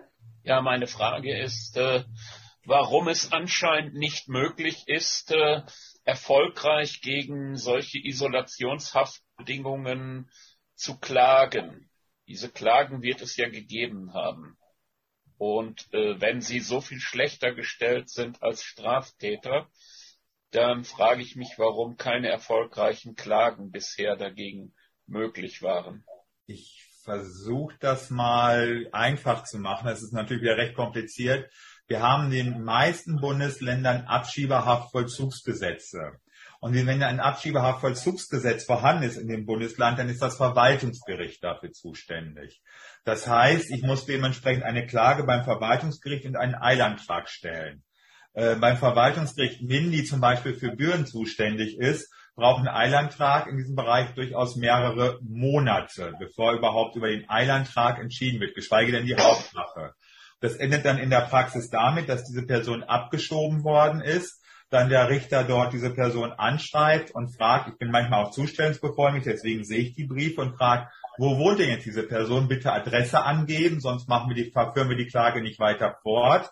Nach der Abschiebung aber oft in der Regel keine Adresse mehr vorhanden ist und damit die Klage eingestellt wird. Und damit hat sich die Sache an sich erledigt. Außerdem wird dann teilweise noch angeführt, auch dass sich die Sache ja sowieso erledigt hat, weil eine Wiederholungsgefahr nicht besteht.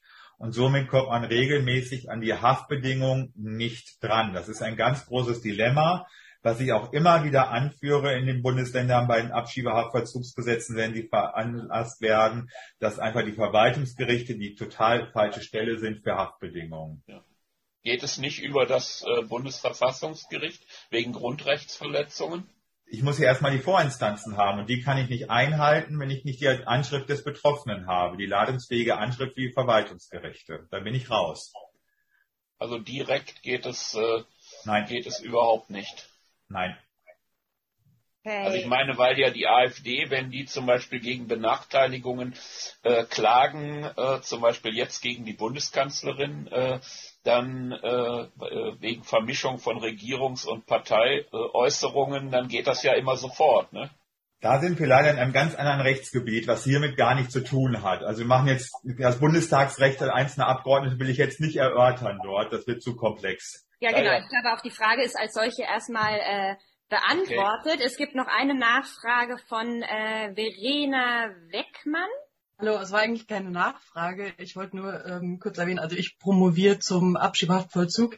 Ähm, und was da auffällig ist, ist, dass zum Beispiel ähm, Verfahren zum Jugendstrafvollzug und auch so sogar zur Sicherungsverwahrung gegeben hat, die zum Beispiel auch, äh, wo vom Bundesverfassungsgericht festgestellt worden ist, dass das Strafvollzugsgesetz darauf keine Anwendung finden darf wegen ähm, unterschiedlicher Zielrichtungen. Ein ähnliches Verfahren gab es zur Abschiebehaft eben deswegen noch nicht, wie Herr Gockel schon gesagt hat, dass es einfach ähm, in durchschnittlich äh, etwa 30 Tage dauert, dass jemand äh, in der Abschiebehaft sitzt und äh, in der Regel haben die ähm, deswegen also entweder keine Notwendigkeit oder der Leidensdruck ist nicht so hoch oder sie haben auch keinen Anwalt. Ähm, und bis es dann mal zu einem Gerichtsverfahren kommen kann, ist wie gesagt die Person dann meistens schon abgeschoben.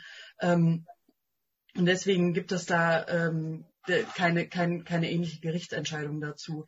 Ähm, und deswegen ist auch in vielen Fällen ähm, das äh, Strafvollzugsgesetz äh, in Teilen oder in sehr großen Teilen teilweise auch ähm, anwendbar auf den Abschiebevollzug, obwohl es auch überhaupt nicht sinnvoll ist. Also es sind teilweise zum Beispiel auch Regelungen zum Freigang, die äh, theoretisch äh, laut äh, vom FG anwendbar sind auf die Abschiebehaft, was natürlich rein der Logik halber überhaupt keinen Sinn ergibt. Aber das äh, ist halt so noch geregelt.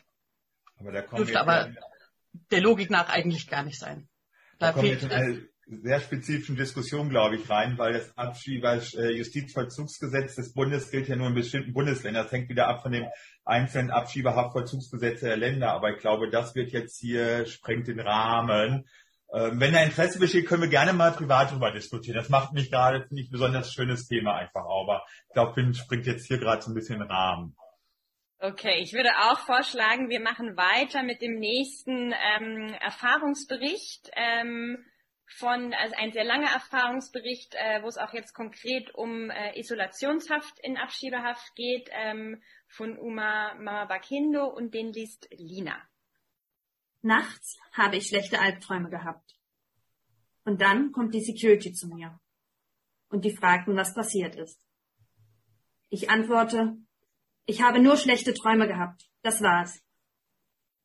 Und dann sagt der Security zu mir, heute können Sie hier nicht schlafen. Und ich habe nachgefragt, wieso nicht? Wieso kann ich nicht mehr hier schlafen? Und ich habe auch noch gesagt, dass ich nur schlechte Träume habe, mehr nicht. Und er sagte, das ist mir egal. Was ich nur weiß ist, dass Sie heute hier nicht schlafen können. Und dann haben die mich angepackt. Also zwei Personen. Eine rechts und eine links. Und ich sage, wieso nehmen Sie mich mit? Ich habe nur schlechte Träume gehabt. Wieso eigentlich? Bitte sagen Sie es mir. Ich sagte die ganze Zeit, dass ich nur schlechte Träume habe. Weil ich schlechte Träume habe, schicken Sie mich in eine andere Zelle, nur weil ich schlechte Träume habe? Ich sagte, das ist gar nicht gut, was Sie machen. Nur weil ich Albträume habe, isolieren Sie mich bitte sagen Sie mir, was ich getan habe. Und dann haben die mich in die Zelle reingeworfen. Und da waren zwei Krankenschwestern.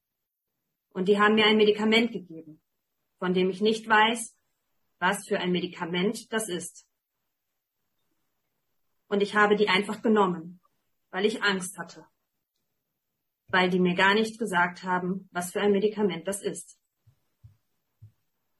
Und ich hatte Angst, ob die mir was tun, was ich nicht haben wollte. Deswegen habe ich die Medikamente genommen, ohne zu fragen. Ich wollte die eigentlich nicht nehmen. Aber ich hatte Angst, dass die mir etwas Schlechtes antun würden. Und dann bin ich in der Zelle geblieben. Ich konnte ja nicht mehr schlafen, bis zum Morgen.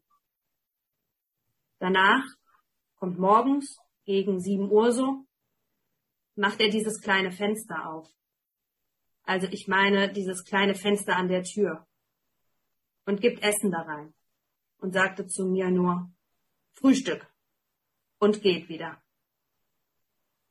Dann, nach einer Stunde, kommt die Krankenschwester, um Medikamente zu geben, weil es ja jeden Tag Medikamente gibt, die ich nehmen muss. Gegen 10 Uhr so kommt der Sozialarbeiter zu mir und sagt, dass ich mich umziehen muss. Und das habe ich gemacht und dachte, ich komme jetzt raus aus der Zelle. Als ich mich umgezogen habe, sagte er, ich komme später wieder. Und ich habe lange gewartet. Um zwölf Uhr kommt er wieder zu mir und redet mit mir. Und ich habe ihm gesagt, das, was mir gestern passiert ist, war nicht extra. Ich habe wirklich nur geträumt. Alles gut. Bitte lassen Sie mich hier frei. Er ist ausgerastet und meinte zu mir, dass er weiß, dass alles, was ich hier mache, Lügen sind. Er sagte, dass, es, dass ich nicht richtig weine und das alles extra mache. Und ich muss hier bleiben und bis das alles entschieden wird. Weil der meinte, dass er mir überhaupt nicht glaubt. Und die Security hat auch über mich gelogen. Der Security meinte zum Sozialarbeiter, dass er mich gefragt hat, hat, ob ich zur Freistunde gehen möchte. Da sagte er, dass ich das nie gesagt habe, obwohl er mich gar nicht gefragt hat. Und deswegen sagte der Sozialarbeiter, dass er alles, was ich ihm gesagt habe, nicht glaubt. Und ich habe ihm gesagt, dass der Security mich gar nicht gefragt hat, ob ich zur Freistunde gehen möchte oder nicht. Und was mir Angst gemacht hat, als der Sozialarbeiter die zwei Security gefragt hat, ob die mich nach der Freistunde gefragt haben. Da sagte der Security, ja, wir haben ihn gefragt. Und er sagte nein, obwohl die mich gar nicht gefragt haben. Da habe ich verstanden, dass die Security auch nicht ehrlich sind. Und die machen nur Scheiße hier. Nicht gute Arbeit. Also die machen nur, was die Leute, die hier in Büren sind, was die wollen, nicht was das Gesetz sagt. Die behandeln die Menschen, die in Büren sind, überhaupt nicht gut. Die haben hier eigene Gesetze. Die behandeln einfach so die Menschen, die hier in Haft sind, überhaupt nicht gut. Die behandeln uns wie Kriminelle, obwohl wir das nicht sind. Ja, stimmt. Wir kommen nicht aus diesem Land. Aber wir sind Menschen. Wir wollen nicht einfach so unser Land verlassen, weil wir das einfach wollen. Nein. Wir, weil wir einfach ein gutes Leben haben möchten und in Sicherheit sein möchten. Weil unsere Länder nicht sicher sind. Und wir wollen auch nur am Leben bleiben. Wie ihr es euch auch wünscht.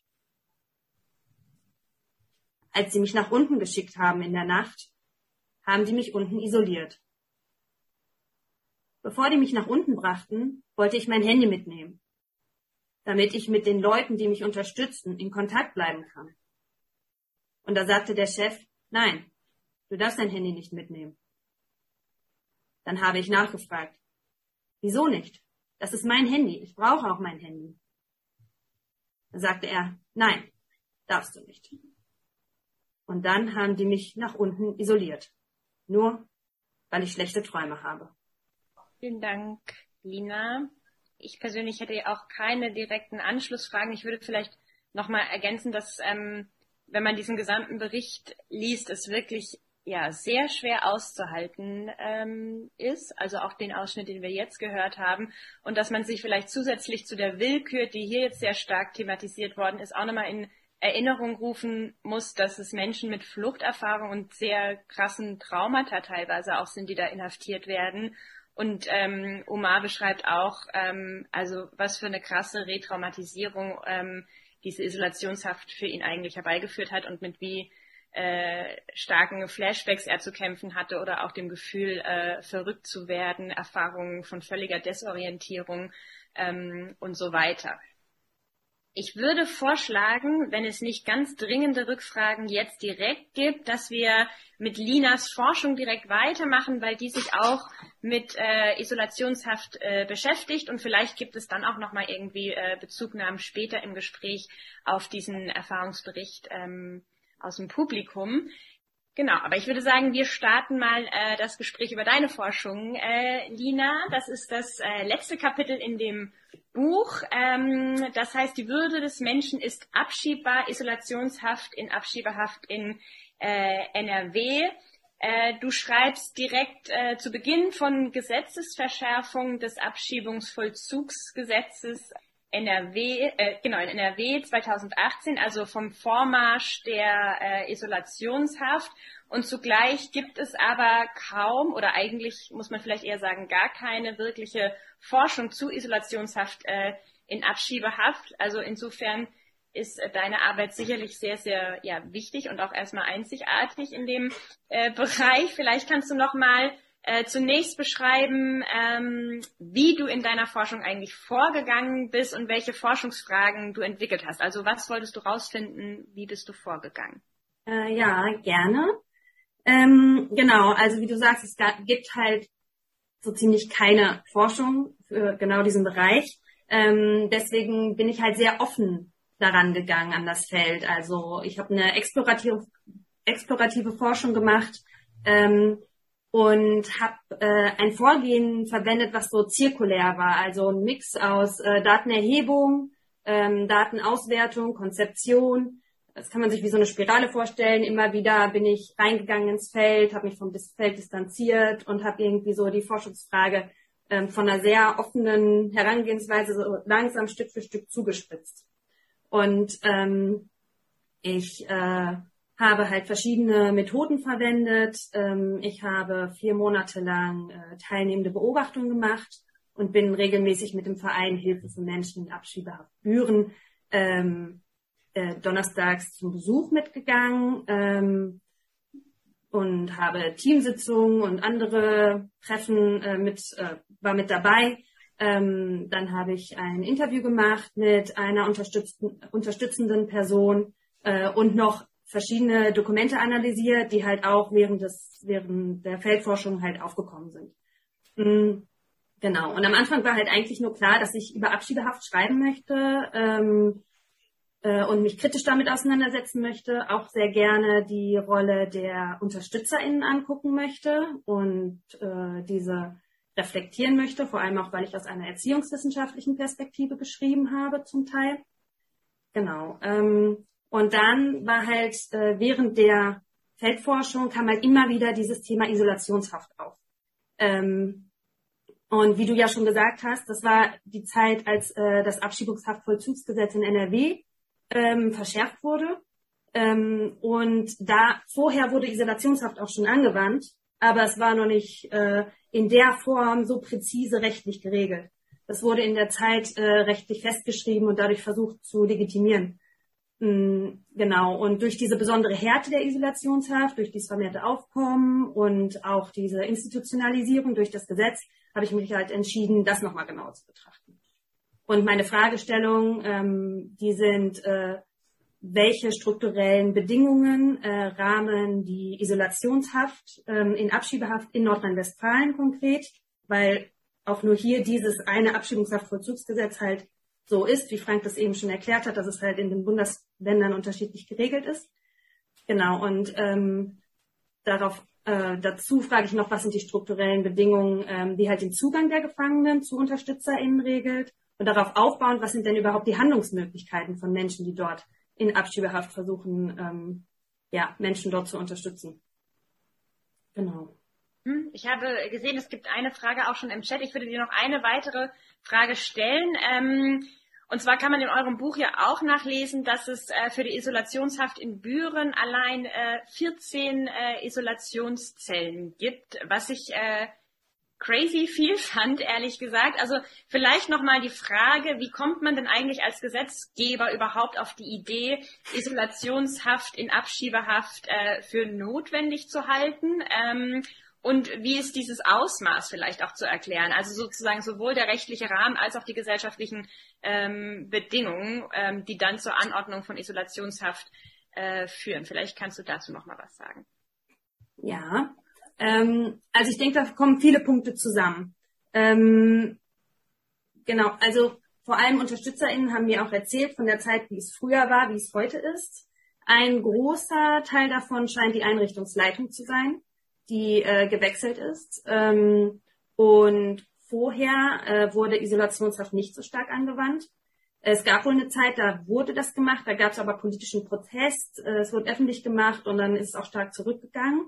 Das ist aktuell nicht der Fall. Die Einrichtungsleitung fährt so eine ganz starke Law and Order Politik. Ähm, genau. Ähm, dazu, ja, gute Frage, warum die Landesregierung ähm, so vorgeht und das so festsetzt und festschreibt im Gesetz. Ähm, was ich während der Forschung erfahren habe, ist, dass das Gesetz ähm, eigentlich nur im Gespräch mit äh, Einrichtungsleitung ähm, geschaffen wurde oder ne, geschrieben wurde, der Gesetzesentwurf, und andere Menschen kaum angehört wurden. Ähm, es gab viele Stellungs Stellungnahmen von verschiedenen äh, zivilgesellschaftlichen Organisationen, die aber auch kaum eingeflossen sind. Also es hat kaum Veränderungen gegeben nach diesen Stellungnahmen. Ähm, und warum das so vermehrt stattfindet, ähm, ein Thema in Büren ist seit Jahren der Personalmangel. Niemand möchte da arbeiten. Ähm, und für diejenigen, die da arbeiten, ist es leichter, eine Person ruhig zu stellen, einfach in eine Zelle einzuschließen, äh, sich nicht drum kümmern zu müssen, mh, hm, als sich halt mit den Problemen, die aufkommen, auseinanderzusetzen. Das würde ich sagen, ist so, so der Rahmen von dem Ganzen. Ja, vielen Dank. Äh, ich würde jetzt einmal äh, Luca das Wort erteilen, um die Fragen aus dem Chat zusammenzufassen. Ähm, ja, also es ist nur eine Frage, und zwar, ob es auch die Absicht gab oder ob es Gespräche mit Beschäftigten der Einrichtung gab für die Arbeit. Ähm, nee, ich hatte das zeitweise überlegt, jedoch wurde mir ziemlich schnell berichtet, dass ähm, die der Schweigepflicht äh, unterliegen und mir eigentlich kaum Infos geben können. Ich fände das aber auch etwas sehr, sehr Spannendes, da nochmal irgendwie zu schauen, wie kontextualisieren das die Beschäftigten. Ähm, mir war es aber auch wichtig, irgendwie ein bisschen als Aus Ausgangspunkt, die äh, Personen und Stimmen irgendwie zu sehen, die halt abschiebehaft was entgegensetzen und nicht diejenigen, die im Knast arbeiten. Trotzdem, also spannend fände ich das, aber es ist auch schwierig, daran zu kommen. Und es gibt noch eine Frage von Anna aus dem Chat, nämlich was für Gründe, Gründe hast du gesehen, warum Menschen in Isolationshaft gesteckt wurden? Ja, da gibt es so ähm, eine ganze Zahl von Gründen, die also im Gesetz stehen verschiedene Gründe. Ähm, so Gesetz und Praxis ähm, schaffen so ungefähr vier Typen äh, von, von Gründen für die Isolierung. Das ist einmal die Sanktion, das ist einmal eine Gefahrenprävention, das ist ähm, ja das quasi Ruhigstellen von psychisch auffälligen Personen und dann was ganz Neues, das Zugangsverfahren. Das erläutere ich gleich nochmal. Also das erste ist ähm, mit der Sanktion, dass halt quasi äh, Menschen bestraft werden, die gegen die Hausordnung verstoßen. Das Interessante dabei ist, dass die Hausordnung, äh, die wird erlassen von der Bezirksregierung Detmold. Die Bezirksregierung Detmold ist aber gleichzeitig die Einrichtungsleitung im Knast. Das heißt, die schaffen das Gesetz oder die schaffen die Regeln so. Eine Person verstößt dagegen ähm, und äh, Innerhalb des Knastes wird dann entschieden, die Person hat dagegen verstoßen und Isolationshaft wird angeordnet. Und äh, gleichzeitig wird es halt ausgeführt. Das heißt, Legislative, Judikative, Exekutive, alles in einem. Das heißt, es ist eine unbeschreibliche Macht, die die Einrichtung da innehat. Niemand schaut von außen drauf. Ähm, und genau, die, die Betroffenen werden halt entrechtet. Genau, dann äh, die Gefahrenprävention, ähm, das bezieht sich auf verschiedene Menschen. Ähm, es wird immer mit der Sicherheit und Ordnung ähm, argumentiert. Die Sicherheit im, und Ordnung innerhalb des Knastes, außerhalb des Knastes und auch in Zukunft innerhalb des Knastes. Ähm, es ist ganz verrückt, was man da alles sieht. Einmal wird sich auf diesen Gefährderbegriff, den sogenannten Gefährder, den es auch so im Aufenthaltsgesetz gibt, ähm, bezogen, was hier total fehl am Platz ist.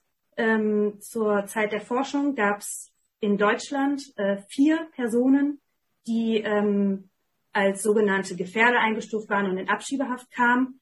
Eine Person davon in Büren. Das heißt, die Relevanz ist eigentlich gar nicht da.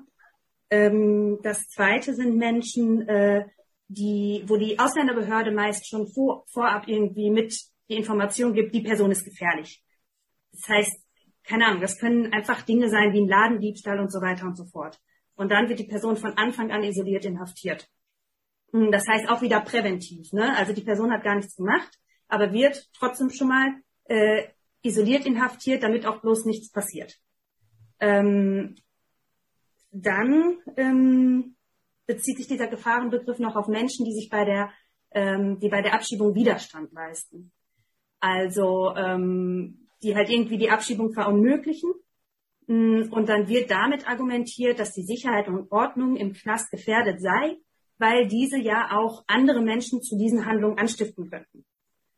Ähm, das muss man sich vorstellen. Also das sind unglaubliche Gründe, warum Menschen so etwas angetan wird, isoliert, inhaftiert zu sein. Das heißt, über 22 Stunden am Tag kein wirklicher Kontakt mit anderen Menschen. Genau. Ähm, dann zu den ähm, psychisch auffälligen Personen. Ähm, da geht es besonders um, mm, um die Unterbringung in einem besonders gesicherten Haftraum. Ähm, äh, dort äh, soll sichergestellt werden, dass die Person sich nicht selbst gefährdet. Ähm, in diesem Gesetzesentwurf wurde dort äh, geschrieben, dass äh, Menschen durch Selbstgefährdung Haftaufführung bei, bei äh, herbringen wollen quasi. Ähm, und das ist halt auch krass gewesen, weil ähm, quasi den Menschen, denen es so schlecht geht, dass sie sich selbst verletzen, unterstellt wird, dass sie strategisch vorgehen würden, um irgendwie äh, Haftaufhebung zu, zu herbeizuführen. Was ein sehr, sehr wichtiges Mittel, ein sehr, sehr wichtiges Recht von gefangenen Menschen ist oder von Menschen überhaupt, dass wenn es denen nicht schlecht geht, dass sie nicht inhaftiert werden dürfen.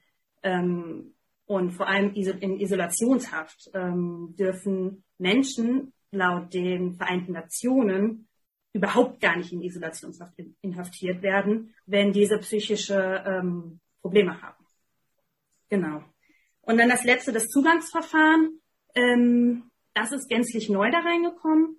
Ähm, dort äh, ist es so geregelt, dass Menschen, die in Büren inhaftiert werden, per se die erste Woche allein inhaftiert sind. Ähm, dort wird dann so ein bisschen, wie man das auch aus anderen äh, aufenthaltsrechtlichen und so weiter Gesetzestexten kennt, äh, in gute und böse Geflüchtete ähm, quasi oder in gute und böse Menschen eingeteilt. Ähm, dort wird geschaut, okay, benimmt sich die Person auch gut, dann wird sie nach einer Woche auf die offene Abteilung äh, entlassen. Benimmt sie sich nicht so gut, bleibt sie in Isolation. Da ist das Schwierige, dass das überhaupt nicht eröffnet wird. Das heißt, es wird überhaupt gar nicht erst erklärt, so, äh, was sind die Gründe, äh, wie lange wird es sein, wie lange befinden sie sich in dieser Situation. Und gerade für Menschen, die das erste Mal überhaupt inhaftiert sind, und mit Knast irgendwie Straftaten und so weiter in Verbindung bringen, oft gar nicht verstehen, warum sie überhaupt jetzt inhaftiert sind, äh, ist es halt äh, besonders schwer, nochmal dann ganz alleine zu sein und keinen Kontakt zur Außenwelt zu haben. Ich möchte, glaube ich, mal eine Sache noch ergänzen, die ich noch ganz wichtig finde, wenn wir jetzt über Isolationshaft sprechen. Was meint das eigentlich? Was bedeutet das tatsächlich in Nordrhein-Westfalen? Das klingt jetzt so, dass ich tatsächlich keinen Kontakt zum Mitgefangenen habe, aber tatsächlich ist das nur die erste Stufe von vier Stufen, die insgesamt möglich sind. Also in der ersten Stufe ist es tatsächlich so, ich darf zumindest meine private Habe haben. Manchmal wird das Handy abgenommen, manchmal nicht. aber ich darf zumindest meine private Habe noch haben dort. Das heißt also, ich habe noch eine Möglichkeit der Freizeitgestaltung. Ich bin auch in einer halbwegs normalen Zelle, vor allen Dingen noch, die hat auch ein Fenster, was gleich noch ganz wichtig ist dort einfach auch. In der zweiten Stufe kann das noch bedeuten, dass mir sämtliche private Habe weggenommen wird. Dass ich also kein Buch, kein Fernsehen, kein Radio, kein gar nichts mehr besitze dort in der Zelle. Meine Kleidung wird mir weggenommen. Man bekommt also eine spezielle äh, Kleidung für die Isolation, so eine Art Pyjama. Ich habe keine Sachen, kein Stift, kein Papier, die schreiben vom Gericht, ich habe nichts mehr. Mir bleibt als, meine Betroffenen bleibt als Freizeitgestaltung nur noch der Blick aus dem Fenster heraus. Also mehr geht nicht. Das über Tage, Wochen. In Stufe 3 wird mir dieses Fenster noch genommen, mir werden die Möbel genommen, ich komme in einen besonderen Raum einfach raus, einen besonders gesicherten Haftraum. Ich habe dann einfach nichts mehr außer eine Matratze und einen Schaumstoffsessel und einen Bereich, wo ich meine Notdurft verrichten kann, kein Fenster mehr und zwei Videokameras, von denen ich mich rund um die Uhr beobachte fühle dort eben auch, ähm, die mich auch rund um die Uhr, die Betroffenen rund um die Uhr beobachten dort. Es gibt einen Streit mit dem Gefängnis darüber. Die Betroffenen berichten immer wieder, ihnen würde überhaupt keine Kleidung in dieser Situation gelassen. Die Gefängnisleitung hat zumindest früher immer behauptet, dass ihnen eine Art Papierunterhose gelassen wird. Aber auch mehr nicht. In Stufe 4 kommt dann in diesen Raum nochmal ein Holzgestell rein, zweimal ein Meter. Und da werde ich dann fünf Punkt fixiert oder sieben Punkt fixiert. Das heißt, an dieses Holzgestell gefesselt dort. Ich hatte vor einiger Zeit noch einen Menschen, der so zwei Tage lang so fixiert war. Als er nach, aus seiner Sicht nach Essen nach was zu trinken gefragt hat, hat man ihm ein Glas mit einem Strohhalm gereicht. Nach Essen hat er nicht gefragt und als er auf Toilette musste, äh, musste er einfach die Notdurft unter sich ergehen lassen. Neben dem Betroffenen, wie gesagt, nackt auf den Rücken liegend, sitzt dann eine Person, die ihn dann rund um die Uhr beobachtet. Und äh, den Raum betreten nicht nur gleichgeschlechtliche Menschen. Äh, was das mit einem macht, kann man sich, glaube ich, ausdenken. Das kommt zwar nur sehr, sehr selten vor, aber trotzdem ist das für mich total erschreckend irgendwie auch. Und übrigens, selbst in der Psychiatrie diese fünf beziehungsweise sieben Punkt Fixierung darf maximal für 30 Minuten ohne richterlichen Beschluss angeordnet werden. In der Abschiebehaft haben wir das als leider ohne richterliche Anordnung als ein Teil der Normalität, die sogar in den Abschiebehaftvollzugsgesetzen der Länder fixiert sind. Also das kann das tatsächlich bedeuten. Es ist nicht nur kein Kontakt zu Mitgefangenen, obwohl das schon an sich, wie gesagt, von der UN durchaus auch sehr, sehr kritisch gesehen wird. Ja, danke nochmal für die äh, Ergänzung, Frank, und auch für deine Ausführungen, Lina. Es gibt jetzt eine ganze Reihe von Fragen äh, aus dem Chat. Ich übergebe mal an Luca. Es gibt einmal zwei Fragen, die jetzt ähm, sich direkt ähm, auf ärztliche beziehungsweise psychologische ähm, Unterstützung beziehen, also inwiefern die Inhaftierten da versorgt sind, also medizinisch und psychologisch in Krisensituationen kann ja direkt jetzt aktuell aus Büren raus berichten. Es gibt zwar eine Psychologin, diese Gespräche mit ihr sind aber nicht vertrauensvoll für die Betroffenen, weil das, was sie erfährt, führt sie in Wahrnehmungsbögen aus, die eben für alle Mitarbeiter zugänglich über das interne Netz der Anstalt sind. Das heißt, ich hatte zum Beispiel vor kurzem jemand, der selber auch vorher in einem äh, psychosozialen Zentrum in Behandlung war, weil er suizidal war. Ich habe ihn geraten, dieses nicht gegenüber der Psychologin zu erzählen, weil sonst die Gefahr besteht, dass er in Isolationshaft kommt dort. Und ähm, das macht tatsächlich dann der Anstaltsarzt selber wobei das momentan immer auch so ein bisschen wechselnd ist. Vielleicht auch das nur eins, weil wir auch eben gehört haben, da werden Medikamente gegeben, auch durchaus in diesem Bereich. Da will ich nur zwei Sachen sagen. 2018 musste die stellvertretende Anstaltsleiterin gehen, gehen, weil wir eine Strafanzeige gestellt hat. Wir konnten nachweisen, dass sie viermal befohlen hatte, den Gefangenen ohne ärztlichen Rat sich Pharmaka und das Essen zu mischen. Und eine kurze Zeit später musste der Anstaltsarzt gehen, weil es äh, größere Fehlbestände von Opiaten in der Anstaltsapotheke gegeben hat, an der er sich bedient hat. Also das ist eine ziemlich große, komplexe Problematik, die da existent ist. Und deswegen ist die medizinische Versorgung alles andere als tatsächlich dort ähm, als ja positiv anzusehen. Und gerade vertrauensvoll ist es eben nicht Vor allen Dingen, weil diese Unabhängigkeit, diese tatsächliche ärztliche Schweigepflicht auch fehlt. Und das fällt natürlich schwer, dann auch offen mit Ärzten reden zu können dort über die Problematiken. Ich würde dazu vielleicht noch ergänzen, dass während der Zeit meiner Forschung ähm, die Stelle der Psychologin ausgeschrieben war in Büren. Das heißt, es wurden Menschen isoliert inhaftiert, ähm, ohne dass überhaupt äh, jemand zur, für psychologische Gespräche überhaupt anwesend war oder angestellt war zu der Zeit. Das heißt, ähm, ne, statt irgendwie die Menschen äh, dann an Krankenhäuser oder irgendwohin weiterzuleiten, äh, wurde einfach, ja, auf gut Deutsch drauf geschissen ähm, dass halt Menschen dieses Recht haben, mit Ärztinnen zu sprechen, mit PsychologInnen zu sprechen. Lukas, gibt noch weitere Fragen aus dem Chat, richtig? Jetzt noch eine konkrete Rückfrage, ob es Begutachtungen in Bezug auf Selbst- oder Fremdgefährdung gibt. Das bezieht sich gerade nochmal auf den Komplex, den wir gerade hatten. Dann gab es eine allgemeine Frage, ähm, ob euch Fälle bekannt sind, in denen Personen mit der Begründung inhaftiert werden oder wurden, ähm, dass sie nicht bei der Identitätsklärung äh, mitgewirkt haben. Ähm, da hatte ich jetzt nochmal zurückgefragt, ob es da um Isolationshaft oder ähm, um die Inhaftierung allgemein geht. Kam jetzt aber noch keine Antwort. Mal gucken. Nee, genau diese Frage. Und dann jetzt eine große Frage, ähm, eigentlich so ein bisschen äh, vielleicht weg von den konkreten äh, Zuständen, was sagt die Politik dazu? Also gab es Gespräche von ähm, euch, vielleicht auch vom Verein ähm, mit PolitikerInnen, mit Behörden, ähm, ähm, Menschen oder gab es Konfrontationen mit den Forschungsergebnissen und was, ähm, was sagen die dazu? Was sind auch so ähm, Rechtfertigungsstrategien dafür, dass es überhaupt Abschiebehaft und ähm, jetzt auch nochmal im speziellen Isolationshaft gibt? Genau, das waren bisher die Fragen. Jetzt ist aber gerade auch noch mal was reingekommen. Genau, in Bezug auf die ähm, Identitätsklärung war allgemein die Inhaftierung gemeint. Genau, und jetzt kam noch mal die Rückfrage in Bezug auf diese stufenweise Regelung der Isolationshaft. Ähm, eine Rückfrage an Frank, ob es da irgendwelche strategischen Absichten ähm, gibt. Hier steht in, in Ausländerbehörden in, äh, in Abschiebehaft in Japan gibt es auch so ähnliche Zellen, die heißen Schutzzelle, die aber äh, von den inhaftierten Strafzelle ähm, genannt werden und ähm, genau relativ ähnliche ähm, Haftgründe für die Inhaftierung ähm, ja aufweisen.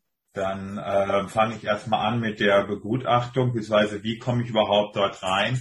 Letztendgültig ein paar Sachen sind einfach, was äh, Lina schon aufgezählt hat, dass die Ausländerbehörde einfach sagt, ah, der ist böse, böse, pass auf dort äh, und dann wird er von Anfang an dort reingenommen. Aber in der, oft ist es so, dass es auch erst während des Vollzuges passiert. Und dazu muss man wissen, dass äh, über die Hälfte der Mitarbeiter und im tatsächlichen Vollzug würde ich sogar sagen über 70, 80 Prozent dort der Mitarbeitenden keine entsprechende Qualifikation haben, sondern von einem privaten Wachschutz gestellt werden dort und der unter anderem solche Entscheidungen trifft der wird dann, also ordnet dann an, dass diese Person in die Isolationshaft kommt. Das wird dann zwar von einem weiteren Beamten auch irgendwann später getragen, aber dann kann natürlich ein Arzt und so weiter nicht von abgehen. Vor allen Dingen, weil es für die Betroffenen auch unmöglich ist, tatsächlich unabhängig sich Ärzte auch dazu zu ihm zu lassen. Das ist eine Sache, die wir für ganz wichtig empfinden würden, dass der Betroffene, bevor er in Isolationshaft kommt, zumindest das Recht haben muss, Kontakt mit einer Person seines Vertrauens und seinen Rechtsanwalt oder Rechtsanwältin aufzunehmen dort, was aber in der Praxis nicht passiert, damit eine unabhängige Begutachtung tatsächlich auch stattfindet. Zu Identitätsklärung, ob jemand wegen ähm, Haft kommt. Ja. ich würde noch kurz was ergänzen zu dem ersten mit der Begutachtung. Das eine ist, es ist voll schwierig, an überhaupt Begutachtungen ranzukommen, wie Frank das sagt. Das andere ist, dass selbst wenn es welche gibt, äh, das nicht wirklich viel bringt. Also ein Beispiel ist auch aus dem äh, Sommer 2018. Da war ein Mensch, äh, der hatte schon vorher ein Gutachten, dass er halt suizidale Gedanken hat äh, und suizidgefährdet ist. Ähm, das wurde einfach ignoriert und der Mensch hat sich dann äh, in der Isolationszelle, meine ich sogar, äh, hat er sich erhängt. Ähm, das heißt, selbst wenn es sowas gibt, spielt es leider eigentlich keine Rolle. Und das große Problem ist halt auch ähm, die Frage, wie kann man das verfolgen? Wie Frank halt vorhin schon erklärt hatte, ähm, dass es keine gerichtliche Zuständigkeit gibt. Das heißt, es gibt keinen rechtlichen Weg, ähm, irgendwie dagegen vorzugehen. Dann kam die nächste Frage Identitätsklärung, ob deswegen man inhaftiert werden kann. Also grundsätzlich, äh, ja, das ist einer der klassischen Gründe, irgendwie Verweigerung bei der Identitätsklärung. Wir haben ja sogar in der Zwischenzeit zweimal im Gesetz die Mitwirkungshaft verankert äh, dort. Also auch das ist, äh, wenn ich also nicht bereit bin, zum Beispiel mich ärztlich äh, untersuchen zu lassen, mal nicht zur Botschaft zu fahren, dass ich deswegen schon inhaftiert werden kann aber auch wenn ich mich dort in der Vergangenheit irgendwann mal geweigert habe, das zu machen, ist das auch ein Grund für die Abschiebehaft an sich, kommt also relativ häufig vor, ist auch teilweise sogar mehrfach innerhalb eines Paragraphen dort aufgeführt als verschiedene Haftgründe. Also einmal die Identitätsklärung, die ich aktuell mache, einmal die Identitätsklärung, die ich in der Vergangenheit gemacht habe, einmal die Identitätsklärung, die ich gemacht habe und deswegen nicht mitgewirkt habe. Also das ist tatsächlich immer ein ganz gewaltiger Kern, der 2019 auch so eingeführt worden ist dort. Also der tatsächlich dazu führt, dass dann Leute, die zum Beispiel eine Duldung haben nach 60b, das sagen den Fachleuten jetzt was, die dann auch relativ schnell äh, dort auch dann in Abschiebehaft genommen werden können ohne Probleme. Das Thema Politik ist angesprochen worden. Ja, wir bemühen uns hoch und runter. Ich bin auch schon öfter zum Beispiel mal als Sachverständiger geladen worden in Landtagen und so weiter, das auseinanderzusetzen. Aber, und das ist eine Problematik, die wir merken, zumindest in Nordrhein-Westfalen, dass es immer weniger tatsächlich die aktuelle Politik interessiert, was dort abläuft. Wir haben die Situation, dass dort es eine sehr interessante Regelung gegeben hat, wo man jetzt alle versucht, alle, die irgendwie sich dort engagieren könnten, dort in einen Beirat reinzupacken zur Abschiebehaft, der eine Verschwiegenheitsverpflichtung hat. Dazu gehören unter anderem auch die Parteien und so weiter. Und sich seitdem die einzelnen Mitglieder in Organisationen dort einfach nicht mehr dort hervortun. Also äh, wenn überhaupt, waren es in der Vergangenheit allerdings, muss man sagen, eher die Grünen, beziehungsweise wenn die Piraten oder die Linkspartei, die Linken dort im Landtag vertreten waren, auch die. Aber auch aktuell muss ich sagen, sind die Grünen dort in Landesebene eher schwach. Auf Bundesebene schon wieder ein bisschen besser aufgestellt. Nur die Bundesebene ist nicht für die Haftbedingungen zuständig, äh, sondern das ist tatsächlich die Landesebene dort. Und da wäre es tatsächlich sicher gut, wenn man da jetzt auch nochmal probiert, was im Bereich des ähm, äh, Wahl zum Landtag ja nächstes Jahr ansteht, auch nochmal aktiver zu werden. Zum Thema Strafzellen. Also es ist so, dass schon das Verhalten des Menschen in der Abschiebehaft sanktioniert wird, werden kann. Das ist durchaus also ihn dazu zu zwingen, in der, in der Isolationshaft war, ein anderes Verhalten auf den Tag zu legen dort, also dementsprechend sich dort zu ändern. Was nicht vorkommen wird, ist tatsächlich um irgendeinen Willen der Ausländerbehörde für die Abschiebung durchzusetzen. Weil das ist letztendgültig auch der Einrichtung egal. Das ist in Anführungszeichen eine Verwahranstalt. Die Leute werden dort also festgehalten und äh, die kümmern sich darum, dass die Leute in Anführungszeichen nicht sich antun und für die Abschiebung zur Verfügung stehen. Was aber die Ausländerbehörde macht, das interessiert die Haftanstalt relativ wenig. Also wie gesagt, nur als reine Sanktionsmöglichkeiten für das Verhalten im Gefängnis, damit eine gewisse Anpassung passiert. Also zum Beispiel, wenn jemand als sehr äh, aufmüpfig gilt, wenn der andauernd nachfragt, irgendwie ist das so oder so etwas, kann dann Isolationshaft drohen mit der Gewissheit, dass sie nach ein, zwei Wochen Isolationshaft die Person so fertig einfach mit der Welt ist, dass sie keine Fragen mehr stellen wird und damit auch einfacher im Haftalltag sein wird. Okay, äh, vielen Dank für die ganzen äh, Beiträge und auch für eure Rückfragen aus dem Publikum. Ich würde sagen, wir läuten so langsam die letzte Runde an Fragen ein ähm, und ich gebe das, übergebe das Wort nochmal an Luca. Ja, gerade kam die Frage rein, wie denn die Auslastung in den Knästen gerade ist, ob die sich verändert hat oder erhöht hat. Und ich glaube, dann kam jetzt noch mal eine Rückfrage zu der Identitätsklärung. Und zwar ganz konkret, ob, ob Personen mit dieser Begründung tatsächlich inhaftiert werden. Genau, und jetzt als letztes kam noch die Frage rein, wie viele Zellen sich am Flughafen in Düsseldorf befinden ähm, oder generell am Flughafen und ob das Ganze nicht auch einfach äh, ein gutes Geschäftsmodell ist. Also dass dann zum Beispiel auch die Zusammenarbeit mit Flughafen und Absch Abschiebeknast ähm, ein gutes Geschäftsmodell ist. Ich glaube, weil es aktuell ist, werde ich mich dazu nochmal äußern, wenn es in Ordnung ist. Ähm, also die Auslastung, wir haben jetzt einfach eine besondere Situation, die uns allen bekannt ist, Corona. Es war tatsächlich so, dass die Abschiebehaft so im März, April letzten Jahres fast komplett zum Erliegen gekommen ist. Also die Abschiebung selber und auch die Abschiebehaft, dass nur sehr, sehr wenige Menschen sich in Abschiebehaft gefunden haben. In der Zwischenzeit, seit tatsächlich, würde ich sagen, Sommer letzten Jahres sind die Zahlen ständig am Steigen. Ähm, und zwar hat es auch noch mal eine Besonderheit mit Corona, ähm, weil in der Zwischenzeit es so ist, dass viele Länder einen PCR-Test benötigen und die Betroffenen sonst von der Außenbehörden aufgefordert werden müssten, ein, zwei Tage vorher sich einen PCR-Test zu besorgen. Diejenigen dann wissen, dass sie abgeschoben werden und sich dann eventuell der Abschiebung nicht stellen. So zumindest die Angst der Ausländerbehörden, während sie in der Zwischenzeit relativ häufig einfach inhaftiert, um einfach nur diesen PCR-Test vor der Abschiebung selber durchführen zu können. Das heißt, die Haftdauer an sich ist geringer, aber die Anzahl der Menschen, die inhaftiert werden, ist stetig steigend und das tatsächlich es ist so eine Wellenbewegung, also von 1994 bis 2014 waren die Zahlen stetig fallen und 2015 stetig ansteigend. Wir haben aktuell knapp 500 Haftplätze im Bundesgebiet, bauen aber gerade fleißig. Also in den nächsten paar Tagen wird Glückstadt eröffnet. Wir werden im Hof noch ein Abschiebegefängnis bekommen. Wir werden in Passau noch ein Abschiebegefängnis bekommen. In Dessau ist noch seit längerer Zeit was geplant. Andere Abschiebehaftanstalten werden weiter ausgebaut, um mehr Haftplätze zu machen. Also es ist davon auszugehen, dass wir in drei, vier Jahren die, die Anzahl der Abschiebehaftplätze mehr als verdoppelt haben werden dort. Also eine sehr gewaltige Zahl dort einfach auch. Zur Identitätsklärung, ja, deswegen sind Leute ganz konkret, das war einfach nur eine Ja-Nein-Frage, deswegen sind Leute ganz klar dort, in, äh, dort ähm, sind Leute ganz klar dort auch inhaftiert worden. Das ist also nichts Ungewöhnliches, auch passiert öfter. Zum Düsseldorfer Flughafen. Man muss unterscheiden am Düsseldorfer Flughafen. Das sind einmal die in Anführungszeichen normalen Zellen, wenn also jemand ins Land reinkommt, dort dann irgendwie äh, dort dann festgehalten werden sollen, um ihn dann in Abschiebehaft zu nehmen. Oder auch ganz normale Straftäter und auf der anderen Seite dort die Leute, wenn Leute außer Landes gebracht werden dort, also wenn schon die Abschiebehaft oder die Abschiebung bevorstand.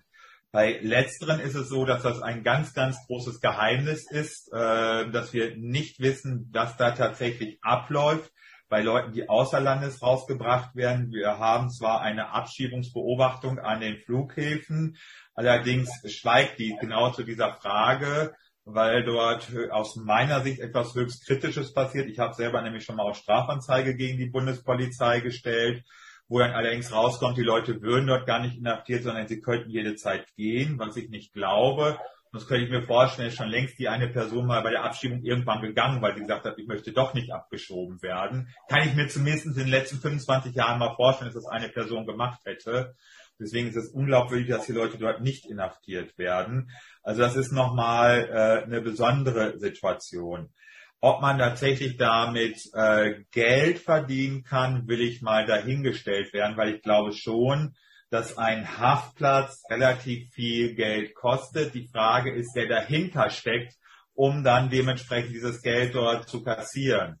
Also ich mache mal ein Beispiel, wenn der Flughafen in München mehr als eine Million Euro Miete dort verlangt äh, für, was weiß ich, die Aufstellung von 40 Containern am Flughafen, dann ist es einfach eine Riesensumme dort, die allerdings an Dritte weiterfließt. Wie weit tatsächlich staatliche Stellen davon profitieren, ist eine ganz andere Geschichte. Fände ich aber auch mal ganz spannend aufzuarbeiten, wer verdient eigentlich an der Abschiebehaft und wie laufen dort die Geldströme.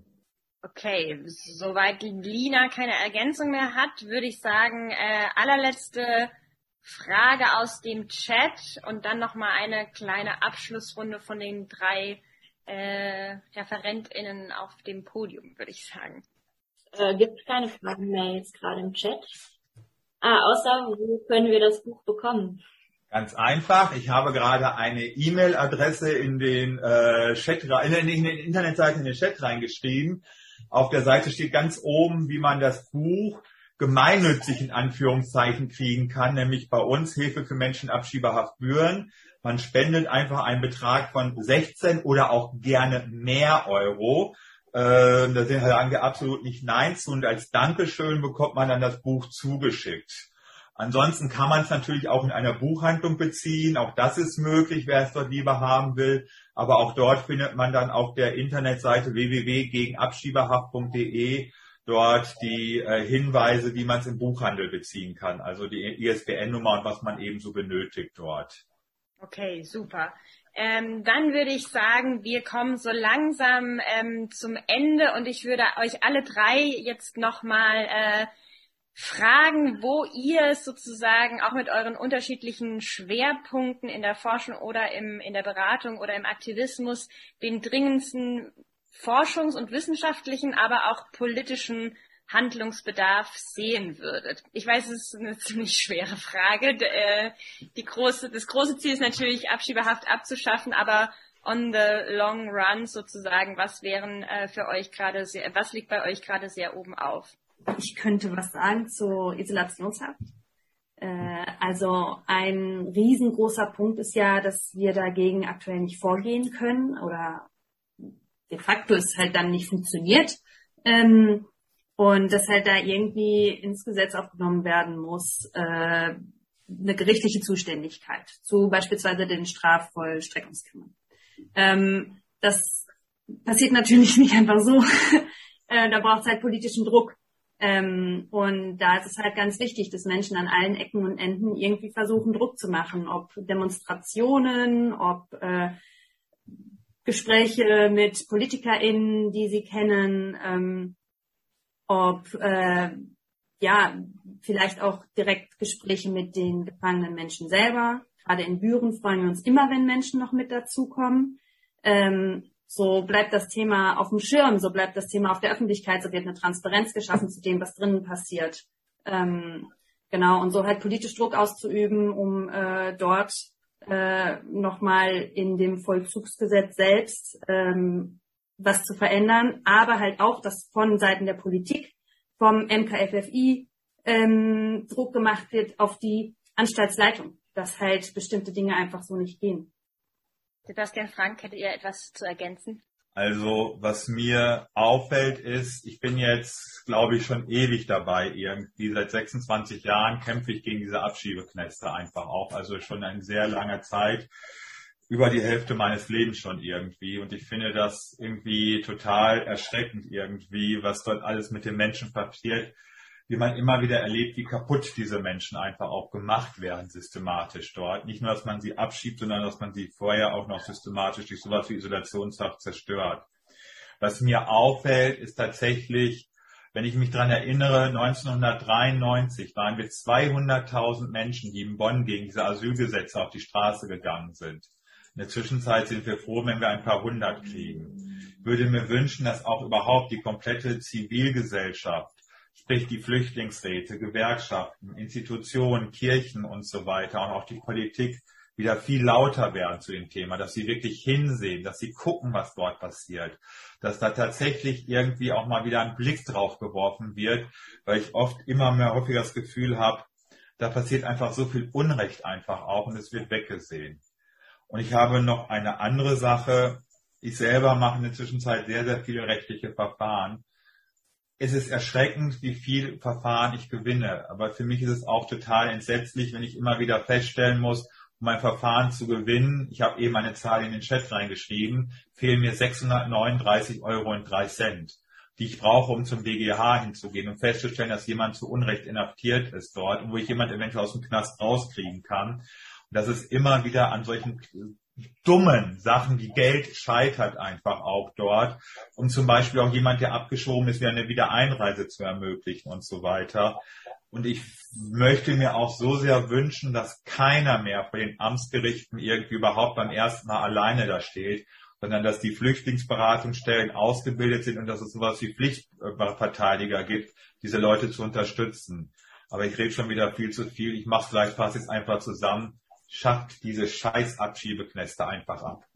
Okay, dann übernehme ich. Ich versuche mich auch äh, kurz zu fassen. Ähm, ich schließe mich auch äh, meinen beiden VorrednerInnen an, ähm, würde äh, aufrufen, alle Leute ähm, sich in irgendeiner Weise zu engagieren, weil die Abschiebehaft ist auch nur ein Teil eines äh, größeren Komplexes, der ähm, ähm, Abschiebungen beinhaltet, aber auch ähm, verschiedene Abstufungen von Aufenthaltsrechten, die immer auch einen gewissen Aus, äh, Ausschluss produzieren, dass die Leute ähm, in verschiedenen Kategorien eingestuft sind und dann je nachdem verschiedene äh, weniger Rechte bekommen und Abschiebehaft ist einfach die unterste Stufe davon. Das heißt, es reicht nicht einfach Abschiebehaft ab, äh, abzuschaffen, das wäre schon ein äh, guter Anfang, aber auch alle anderen Ebenen müssen bearbeitet werden. Und von daher der Aufruf, ähm, dass sich äh, Leute politisch engagieren sollen und auch ähm, die Leute, die sich sozial engagieren im äh, Bereich mit Geflüchteten oder äh, Leute, die als Sozialarbeiter oder Sozialarbeiterin arbeiten, dass sie bitte die politische Komponente auch immer mitdenken und versuchen zu integrieren. Ähm, dabei das ist so der praktische Punkt. Und für die, für die Forschung würde ich auch plädieren, dass man das auch in einen größeren Zusammenhang stellt, äh, Sachen von, äh, warum die Leute fliehen, warum sie dann nach Europa oder in den Westen fliehen, ähm, dass das auch eine historische Kontinuität hat, weil ähm, die meisten europäischen Länder waren vorher Kolonialmächte und haben dann äh, Länder des globalen Südens ähm, ausgebeutet, äh, Bevölkerung versklavt. Und äh, die Länder sind zwar ähm, haben zwar eine politische Unabhängigkeit, aber keine ökonomische, dass viele ähm, der Firmen oder der Bodenschätze immer noch äh, westlichen Firmen äh, oder Einzelpersonen gehören und ähm, es daher diese diese Ungleichheit gibt, genauso wie dass die äh, dass westliche Regierungen mit den Diktatoren paktieren, sie unterstützen und all diese Geschichten. Von daher, das wäre mein mein Wunsch, dass genau Forschung, Politik und Engagement alles zu verbinden und auch den großen historischen Rahmen wie den mittleren und den kleineren Rahmen zu bedenken. Es ist viel zu tun, deswegen alle mitmachen. Okay, danke. Das war ein äh, schönes Schlusswort. Es ist viel zu tun. Äh, was ihr alle als allererstes machen könnt, ist das Buch äh, jetzt zu bestellen und zu kaufen bei gegenabschiebehaft.de. Frank hat es ähm, auch nochmal in den Chat gepostet und ähm, genau. Oder euch beim Verein äh, zu engagieren oder zu versuchen, das Thema ähm, in eure Kontexte, in eure sozialen Kontexte reinzutragen, darüber zu sprechen, äh, Zeitungsartikel dazu zu schreiben, Leserinnenbriefe und so weiter und so fort. Vielen Dank für eure Aufmerksamkeit. Vielen Dank, Lina, Sebastian, Frank. Ähm, und ich wünsche euch allen noch einen schönen Abend.